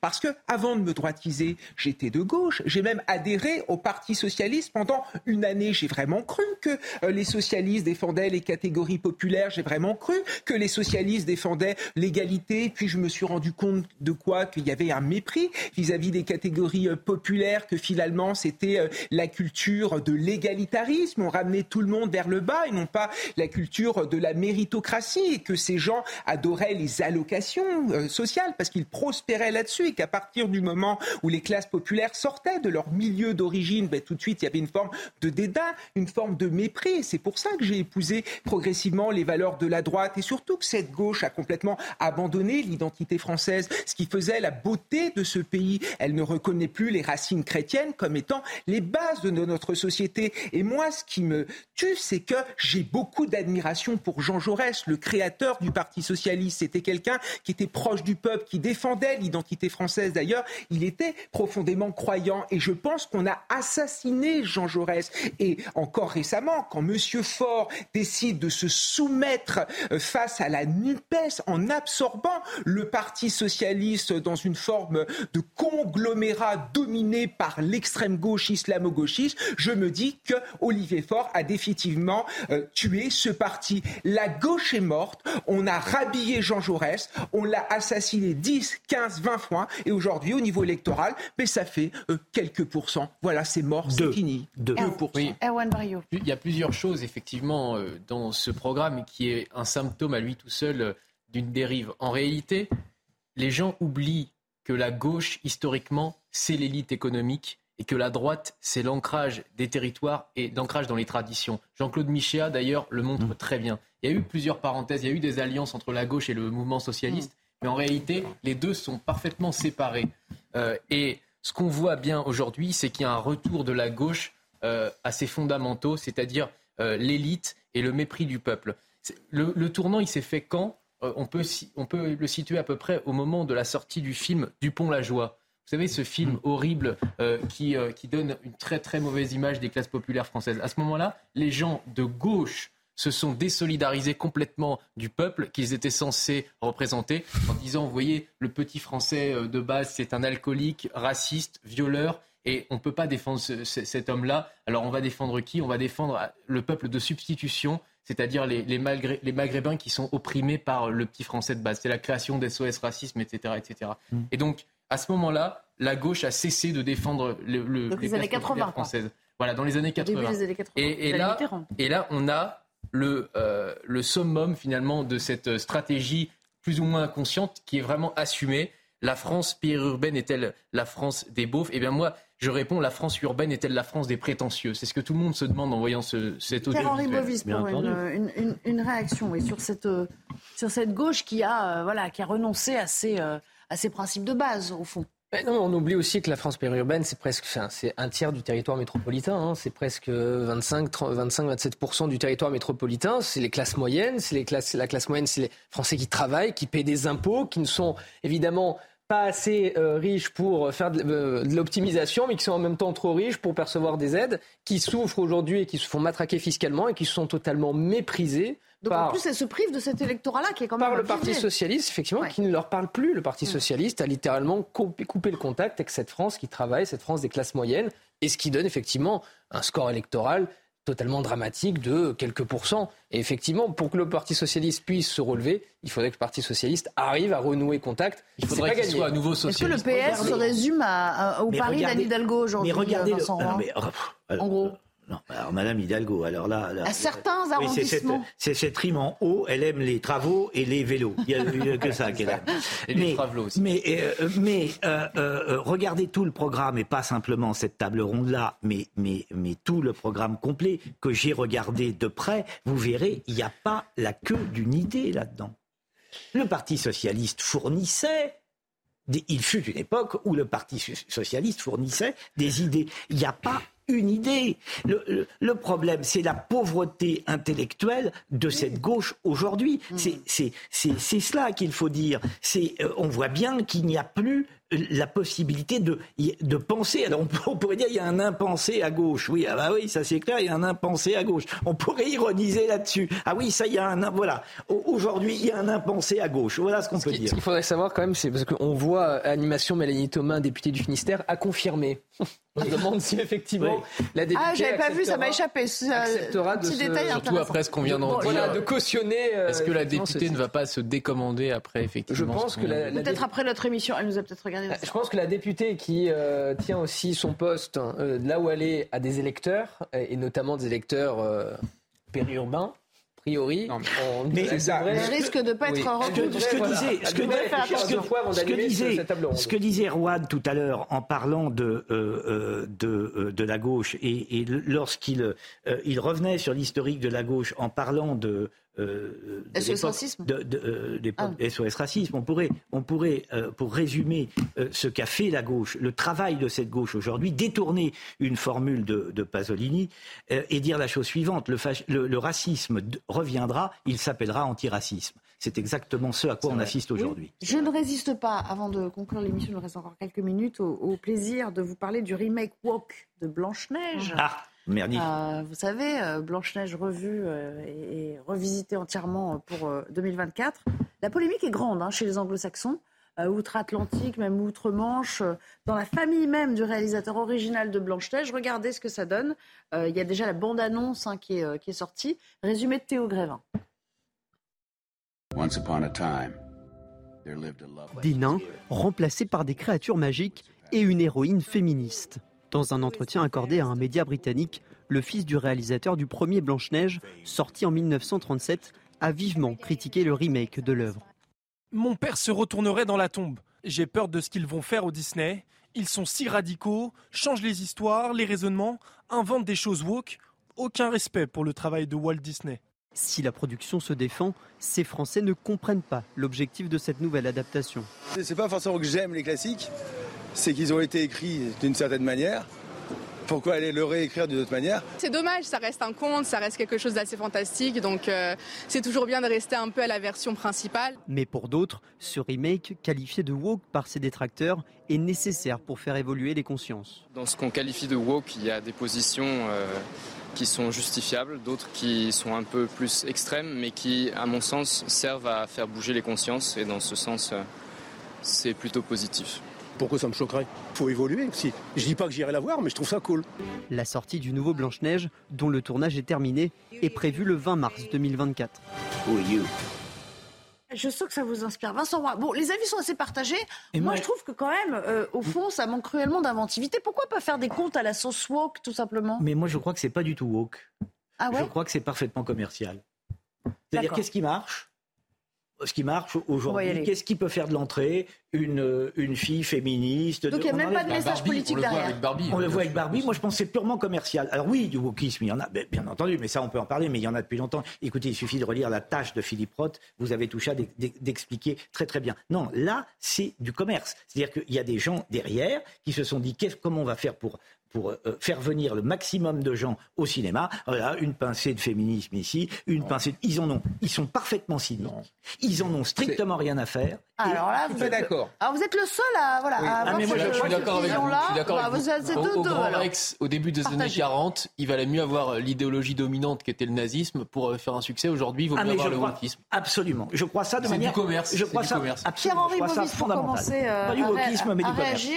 C'est pas commercial, il y a quand même une idéologie que- qu'on essaie de euh, d'imprimer, d'imprégner dans ces, Parce qu'elle est marchande. œuvres. Parce qu'elle est marchande. Je sais pas, j'ai l'impression plutôt que c'est la palme à la nullité, parce que le- il n'y a plus aucune créativité, plus aucune inventivité, on ne sait plus créer de nouvelles œuvres, on prend ce qui existe pour le détruire, il y a une volonté de destruction de ce qui a existé, parce qu'on ne sait pas créer de nouvelles choses, on ne sait pas inventer, on ne Mais sait aussi pas parce que ça fait vendre. On n'a pas le même talent. On n'a pas le même talent que Walt Disney. On n'a pas le même talent que tous ceux qui ont bercé notre enfance. Et donc, qu'est-ce qu'on fait? On prend ce qui a existé pour le décortiquer, en faire des espèces de caricatures d'une société que personne ne veut, en tout cas du moins de quelqu'un a priori un peu sensé ne veut, pour euh, peut-être essayer de vendre. Je n'en sais rien, mais qui a envie d'avoir un Blanche-Neige euh, sans, les, sans les sept nains, euh, sans le prince charmant? Je veux dire, et, et demain quoi? On va enlever Hatchoum parce que du coup ce serait euh, euh, dénigrant vers ceux qui ont euh, des rhumes, euh, des, des- des C'est rhumes à répétition. c'est ridicule. On peut, on peut y aller là Non, comme mais- ça à l'infini. Je suis d'accord avec ça. Il y a une volonté de détruire notre patrimoine culturel, notre patrimoine littéraire, notre patrimoine civilisationnel et surtout de nier le réel. Quand vous avez euh, quelqu'un qui dirige un grand média public en France qui nous raconte que son but finalement c'est de ne pas euh, retranscrire le réel tel qu'il est, mais c'est une volonté de, transcrire le réel tel qu'il voudrait euh, qu'il soit, on voit bien l'envie finalement de transformer une réalité pour faire passer des idées. On est ici dans de la propagande encouragée par certains euh, mouvements d'extrême gauche, sauf que je trouve ça extrêmement dangereux puisqu'il n'y a plus de repères dans notre société. Pour pouvoir exister, un adolescent, pour pouvoir évoluer, a besoin d'avoir des repères euh, culturels, civilisationnels, pour savoir d'où il part, pour savoir d'où on part de manière collective, pour après euh, s'émanciper. Sauf que là, on détruit tout ça. Il y a une volonté véritablement de faire table rase du passé pour construire un mythe, un mythe idéologique. Et ça, c'est dangereux. Du coup, je vais pas vous demander si vous allez aller le voir, Erwan Barrio. Oui, euh, moi, la question que je me pose, je vais, je vais peut-être aller le voir euh, si on m'offre la place. Effectivement, ça me Ah oui, de payer 12 euros pour aller voir ça. Mais par contre, euh, la question que je me pose, c'est combien de temps va durer l'icône Walt Disney? Parce que vous savez qu'aujourd'hui, Walt Disney, depuis l'alliance avec la Fox, ça représente à peu près 40% de l'entertainment américain. C'est des milliards de dollars. Et si on s'intéresse, moi je suis pas du tout un, un partisan de la cancel culture, mais vous savez que le passé de Walt Disney, l'homme n'est pas glorieux, il était isolationniste, sympathisant des mouvements d'extrême droite les plus radicaux, et il roulait en voiture sur ses manifestants. Donc c'était pas un homme très reluisant. Euh, un jour, peut-être, les gens, et d'ailleurs j'attire leur attention là-dessus, un jour peut-être que les gens de la cancel culture se, se pencheront sur, leur- sur le réel passé de, de Monsieur Walt Disney, et là ça va faire mal au porte-monnaie de, de- des coup- majors américaines. Alors, à l'aune de toutes ces analyses, Vincent Roy, et juste pour euh, finir là-dessus, est-ce que vous revoyez un petit peu votre jugement ou vous maintenez votre version? Non, non, non. Le, le, le, le, le wokisme, euh, c'est une, c'est encore une fois une maladie euh, que je connais bien. Euh, vous le voyez euh, à l'œuvre euh, à l'université. Là, je pourrais vous donner un certain nombre de textes sur ces questions. Et là, c'est du vrai wokisme. Il n'est pas euh, manipulé par l'industrie marchande. Je vous dis simplement que là, évidemment, que c'est une œuvre de propagande, euh, à n'en pas douter, et je ne remets absolument pas cela en cause. Je dis simplement que dans ce cas-là, c'est davantage du commerce que du wokisme, que c'est orienté pour faire de l'argent. Donc c'est de l'opportunisme. Que les, absolument, que les producteurs américains très fins ont vu ce qui fonctionnait, Ils ont parfaitement identifié ce qui pouvait amener le maximum de gens dans les salles, et que si le wokisme amène les gens dans les salles de manière tout, tout à fait, tout à fait euh, indifférente, alors allons sur le wokisme et amenons les gens dans les salles pour faire de l'argent. Là, c'est davantage du commerce que du wokisme. Point. C'est ce que j'analyse. Mais évidemment, je, on est- que, je suis euh, d'accord avec vous. Mais oui. D'ailleurs, c'est pour ça que l'icône Walt Disney n'est pas remise en cause. Allez, c'est le bon. dernier mot, ce sera le dernier mot de la soirée. tout le dernier mot. C'est pour ça que des, des jeunes comme nous, je pense, détestons cette société. Je veux dire, cette Eh oui. société dans laquelle on évolue. On ne respire plus. On ne respire plus, vraiment. Absolument. Sauf sur CNews. Sauf sur CNews. Ah, merci. De toute ça, c'est- façon- voilà, ça, c'est un bon mot pour De conclure toute, façon, la so- de toute façon, la société ment. Elle a toujours menti. Mais plus aujourd'hui qu'hier. La société ment sur les rapports entre les êtres humains. Il n'y a que la littérature pour arriver à retrouver un peu de vérité. C'est vrai. Magnifique conclusion. Merci. Et le dernier livre de Nicolas Merci Sarkozy. À tous les quatre. Si vous, vous laisse responsable de vos propos. C'est parce qu'il pensait au tour des cerises, non Mais oui, c'était le temps des cerises euh, auquel je faisais référence tout Ah à bah l'heure. Hein, c'est Pagnol, c'était le temps des cerises. Temps Maintenant, c'est le temps des combats. On est la- passé de crois que c'est la Pagnol chanson à préférée Sarkozy. de, de François Mitterrand, hein, il me semble. À le temps des cerises. Il me semble. Ah, lu Là, c'est le temps de conclure Mais là, on s'est Le temps des secrets. Merci Pagnol, c'était le temps des secrets. Merci de me rappeler quand même euh, Exact. que, que nous sommes euh, avec une, une horloge euh, précise. Merci à tous les quatre, c'était un Merci. plaisir Merci, de présenter Plaisir cette émission euh, euh, entourée par, euh, par vous quatre. Dans un instant, l'édition de la nuit, bien sûr, euh, avec euh, Simon Guillain. Et je vous retrouve très bientôt sur notre antenne, à compter de lundi prochain pour euh, la rentrée, la saison euh, CNews qui s'amorce.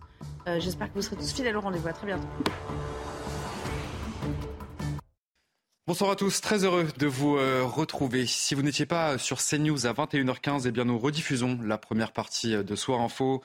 Nelly Denac et ses invités sont revenus sur ce terrible drame survenu hier soir dans la ville de Nîmes. Vous le savez, un enfant de 10 ans est mort dans une fusillade sur fond de trafic de stupéfiants. Et puis moi, pour ma part, je vous retrouverai à minuit pour euh, l'édition de la nuit à tout à l'heure. Soir Info, euh, le débat va pouvoir euh, démarrer. On va évidemment revenir à ce qui s'est passé à Nîmes hein, avec Jean-Luc Thomas qui nous attend sur place dans un instant. On va évoquer toutes ces questions ce soir avec Kevin Bossuet qui est de retour. Bonsoir Kevin. Bonsoir, Nelly. Je rappelle que vous êtes professeur d'histoire. À vos côtés, Erwan Barillot qui est écrivain. Bonjour. Bonsoir. On a un peu décalé avec les néons, on ne sait plus trop quelle heure il est. Euh, bienvenue à vous, maître euh, Pierre-Henri Bovis. Merci euh, d'être parmi nous. Et euh, Vincent Roy, qui est revenu également, écrivain journaliste, je le rappelle, euh, cher Vincent. Donc on va parler de l'horreur et de l'effroi qui se sont emparés de Nîmes après cette fusillade qui a tué un enfant âgé d'à peine 10 ans, qui se trouvait à l'arrière d'un véhicule dans un quartier de Nîmes. Une famille sans histoire qui rentrait d'un restaurant, le véhicule visé, sans qu'on sache exactement pourquoi. hein. À ce stade, regardez le premier rappel des faits avec Somaya Labidi. Il est près de 23h30 dans le quartier populaire Pisevin à l'ouest de la ville ce lundi soir, quand soudain, des tirs nourris. Un véhicule qui circule dans le quartier est pris pour cible. Un des deux enfants se trouvant à l'arrière est touché. À l'avant, son oncle qui conduit la voiture est également blessé. Malgré son évacuation vers le CHU de Nîmes, le jeune garçon n'a pas survécu. C'est une famille sans aucune difficulté, absolument pas impliquée à quelque titre que ce soit dans aucun trafic, absolument pas connue pour d'autres faits de nature pénale. Et clairement, je pense pouvoir m'avancer et me dire que très malheureusement, ces personnes ont été au mauvais endroit, au mauvais moment, et qu'il s'agit de dégâts collatéraux, de victimes collatérales. Et c'est bien l'aspect le plus tragique peut-être encore de ce dossier. Une enquête du chef d'assassinat en bande organisée est ouverte et face à la situation, la CRS 8 sera sur zone dès ce soir. Le ministre de l'Intérieur a en effet donné pour instruction à la CRS 8 de venir euh, dès aujourd'hui sur, euh, sur le secteur euh, pour effectivement sécuriser ce secteur et montrer également cette présence encore plus forte de l'État, encore plus forte que ce qu'elle est au quotidien par les forces de police nimoises. Le où les tireurs sont toujours en fuite, Début janvier, c'est dans ce même quartier qu'un homme de 39 ans a été abattu dans une fusillade sur fond de trafic de stupéfiants. Et puis, entre-temps, euh, nous avons recueilli euh, la réaction du, père de cet enfant euh, qui a été tué. Écoutez ses, premiers mots. On prie en Dieu que les mauvais moments ne se trouvent pas à nous. On trouve que des bons endroits, bons moments, bonnes journées. Mais les mauvais moments, ça fait mal. Ça fait mal? Ça fait mal. Ça fait mal. De perdre un fils? Ah oui.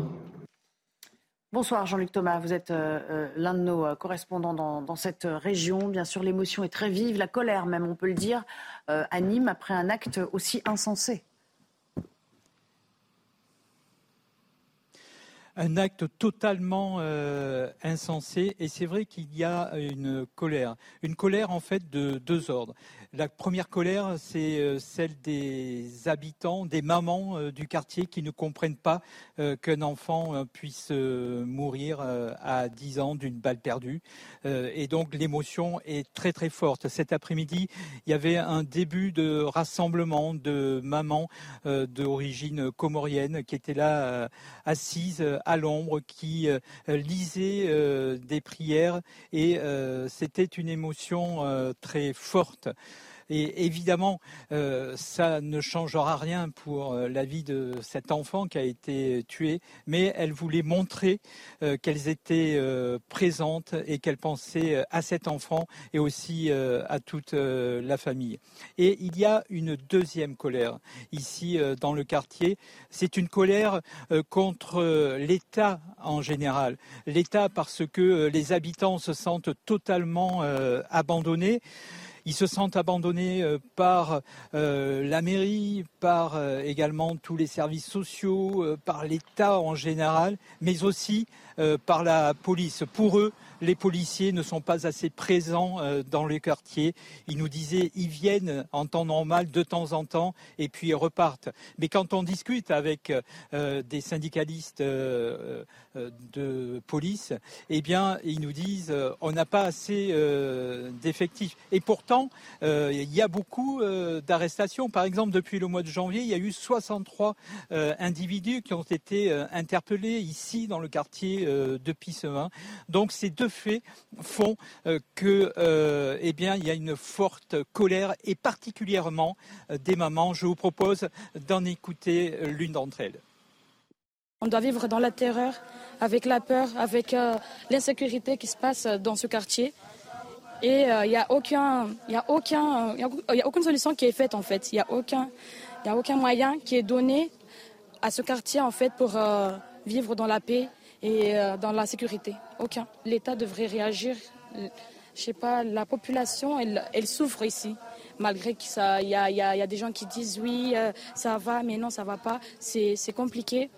Je ne sais pas comment l'expliquer, mais on a besoin de plus de sécurité.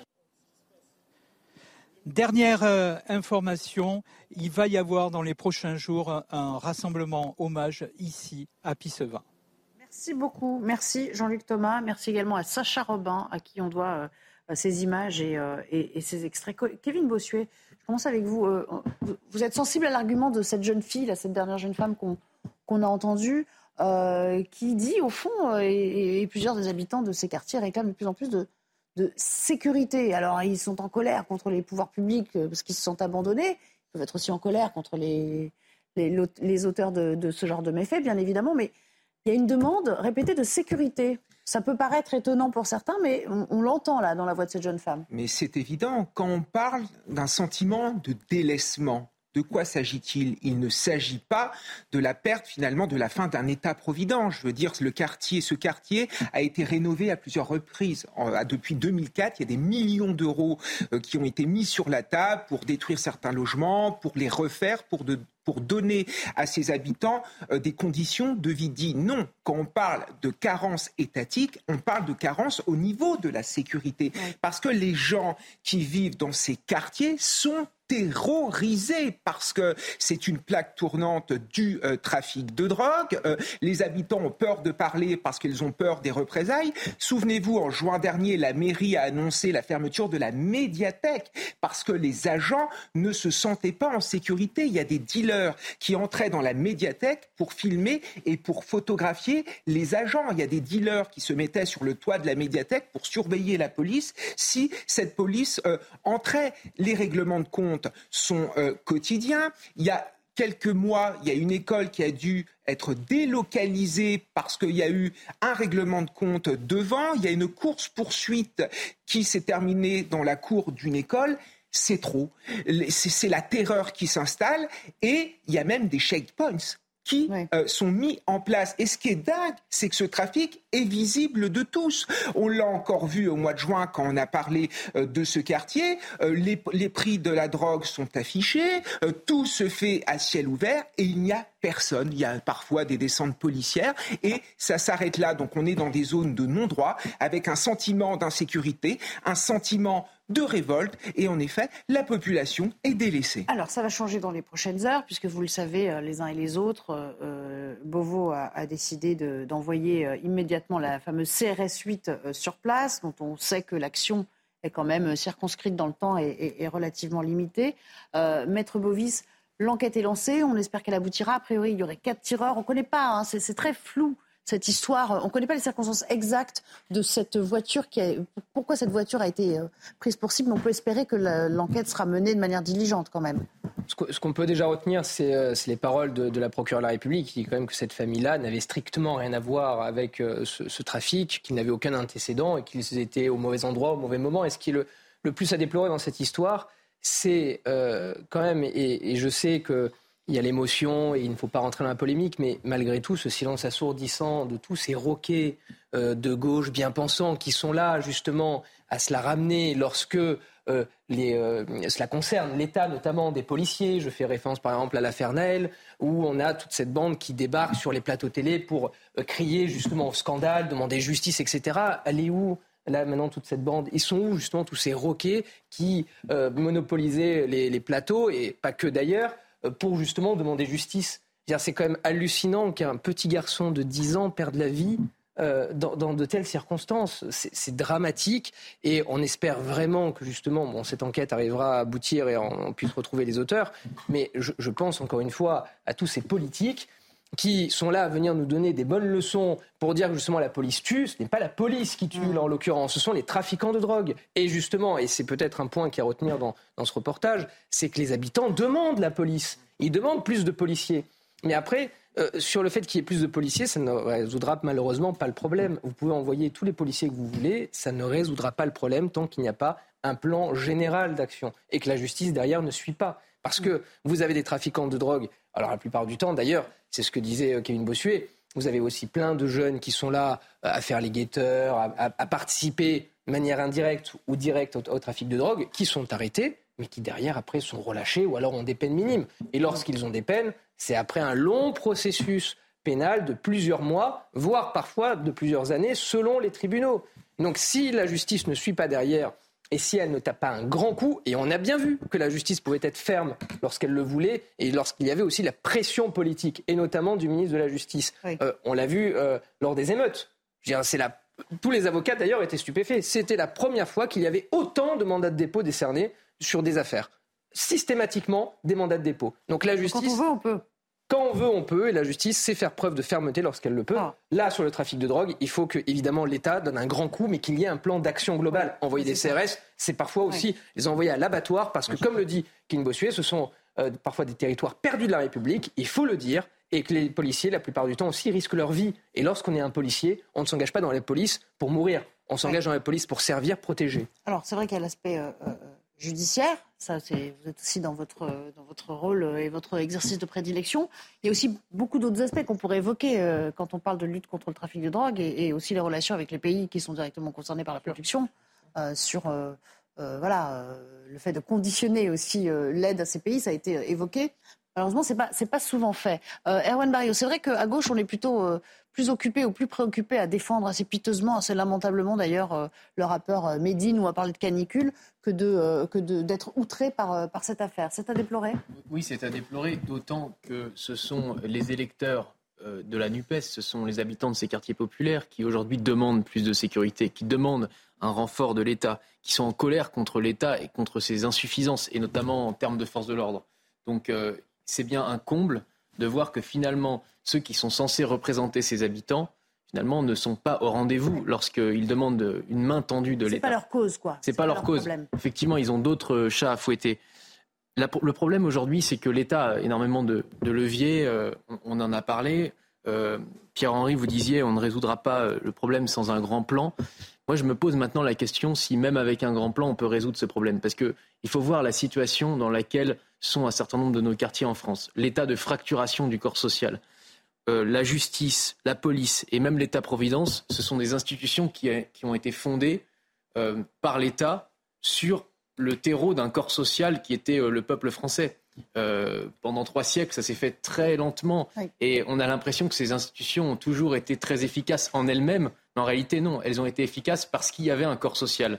Aujourd'hui, le corps social de base sur lequel tout cela s'est érigé est tellement fracturé, tellement divisé, euh, tellement incapable de s'autoréguler lui-même, à l'inverse, par exemple, de la Corse, comme on l'a vu dans pas mal de reportages, qu'on peut se poser la question de savoir si ces institutions, euh, quel que soit le mérite de ces agents, policiers, juges, sera capable, même en, les réformant profondément, de venir à bout de tous ces problèmes qui s'accumulent.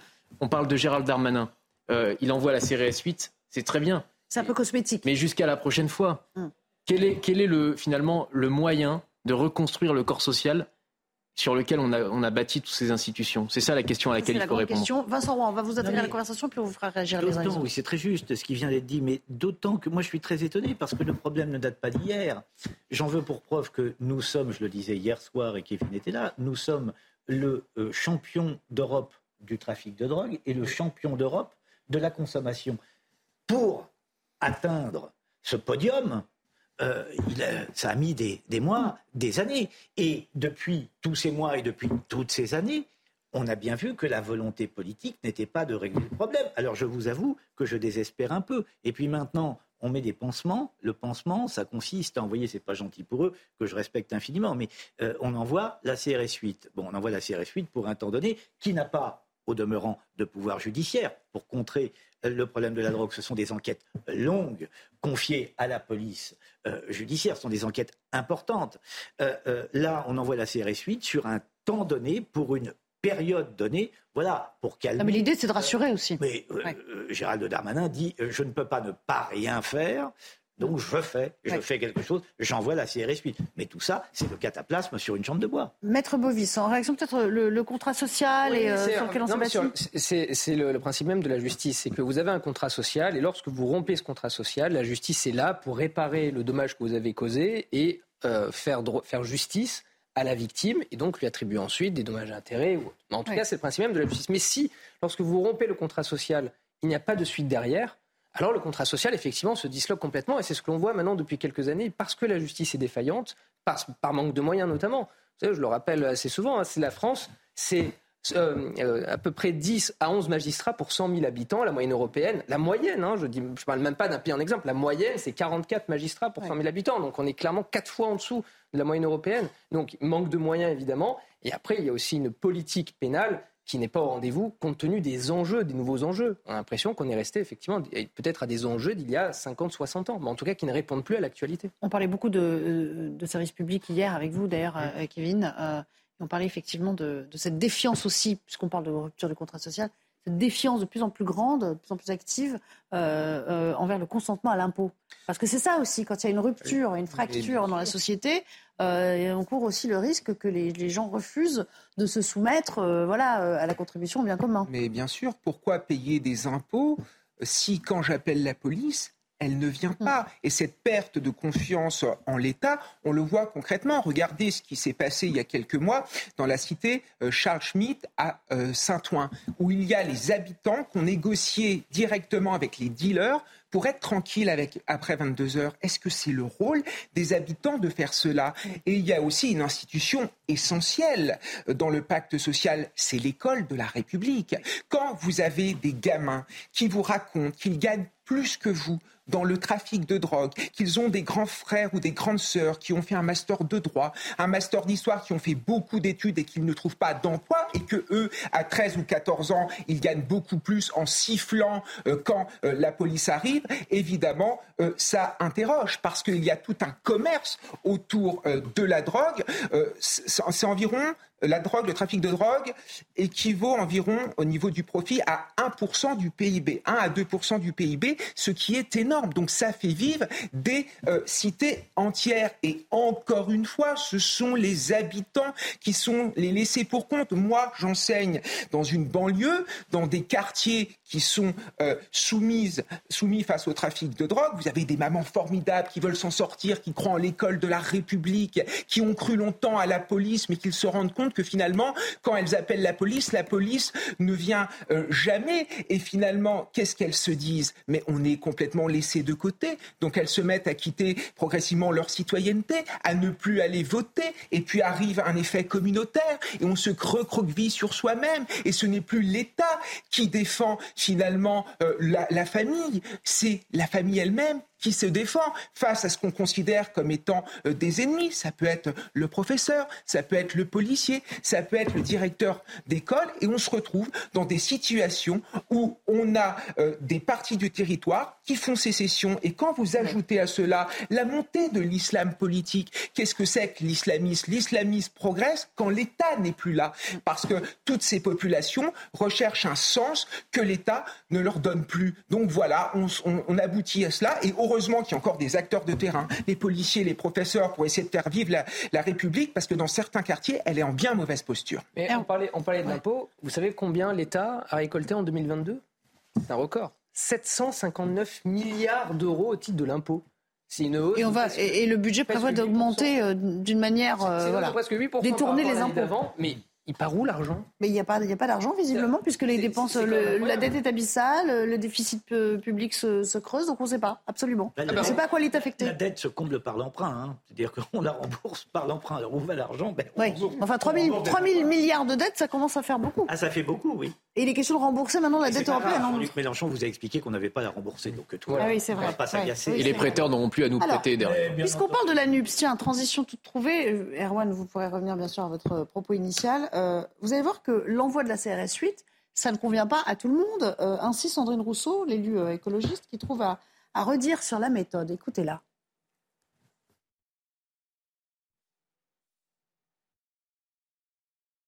Typiquement le coup de force, c'est-à-dire qu'on va envoyer la CRS 8, il n'y a plus de police de proximité. Il n'y a plus de policiers qui sont au plus près du terrain. On va faire un coup de force, un énième coup de force. On va amener les CRS comme on le fait à Marseille. Comme euh, à Marseille, il y a des morts euh, en permanence. On ne sait même pas de ces morts-là. Ils passent presque dans le dans le quotidien. Quand est-ce qu'on revoit en fait la question de, la gestion de, du trafic de drogue? Quand est-ce qu'on revoit la gestion de la sécurité? Ça n'est pas en faisant venir des compagnies de CRS qu'on gère le trafic de drogue. Alors, elle a raison, elle a raison, euh, pour une fois c'est du bon sens. Sur la police de proximité, elle a raison. oui, mais enfin bon, en gros, ce qu'elle dit, c'est c'était pas bien d'envoyer la CRS 8 parce que bah, ça va encore faire euh, du grabuge. On appelle euh, surtout à droite en ce moment beaucoup Nicolas Sarkozy à la rescousse. C'est quand même l'homme qui a supprimé plus de 10 000 postes de policiers et de gendarmes, et en particulier les forces de police de proximité, car il l'a théorisé, il a dit il ne faut pas que le, la force de, les forces de l'ordre jouent au foot avec les gamins des cités. Finalement, c'était peut-être un symbole dommageable pour Nicolas Sarkozy, mais en tout cas, ça a maintenu quand même la paix dans les quartiers pendant un certain nombre d'années. Et là, euh, on voit que Nicolas Sarkozy il a préféré la politique du chiffre à, euh, au véritable calme qui régnait relativement aujourd'hui dans ces quartiers et qu'il fait, enfin que Gérald Darmanin est un petit peu sur la même, euh, la même lancée, c'est-à-dire il a trois boutons en fait hein, se rendre sur place, faire un tweet et envoyer la CRS. Hmm. Donc on a l'impression qu'on n'y échappe jamais et que c'est un petit peu un jour sans fin avec Gérald Darmanin. Euh, euh, la moindre, le moindre drame, la moindre tragédie, euh, on a, on a le droit à ce combo-là. Mais sur, pour revenir tout à l'heure sur ce qui a été dit, vous parliez de, volonté politique. Mais est-ce que ce n'est pas finalement une illusion de croire que le pouvoir peut régler tous les problèmes? On a besoin de croire à ça. On a besoin de croire que les hommes politiques pour lesquels on va voter vont vraiment avoir la marge de manœuvre nécessaire parce que eux-mêmes y croient et eux-mêmes ont besoin d'entretenir ce mythe. Mais même avec toute la meilleure volonté du monde, aujourd'hui, vous arrivez au pouvoir. Qu'est-ce que vous faites pour régler Ah la non, situation ils sont en état, ils sont en, je suis bien d'accord avec vous, ils sont en état d'hypopouvoir. Que, que peuvent-ils faire réellement? Ça, je suis bien d'accord. Ceci étant dit, ceci étant dit, ce sont des années d'hypopouvoir qui nous ont menés à cette situation. Donc, je voudrais quand même qu'à un moment ou à un autre, ils fussent comptables de, toutes ces années d'inaction et de manque de courage politique. On peut y aller. On peut y aller dans les territoires perdus de la République. On peut rentrer dans les territoires perdus de la, de la République. Mais attention, il faut assumer ce qui va se passer. Il faut être capable de promettre, oui, du sang et des larmes. Mais on peut y aller. Pour ça, il faut un courage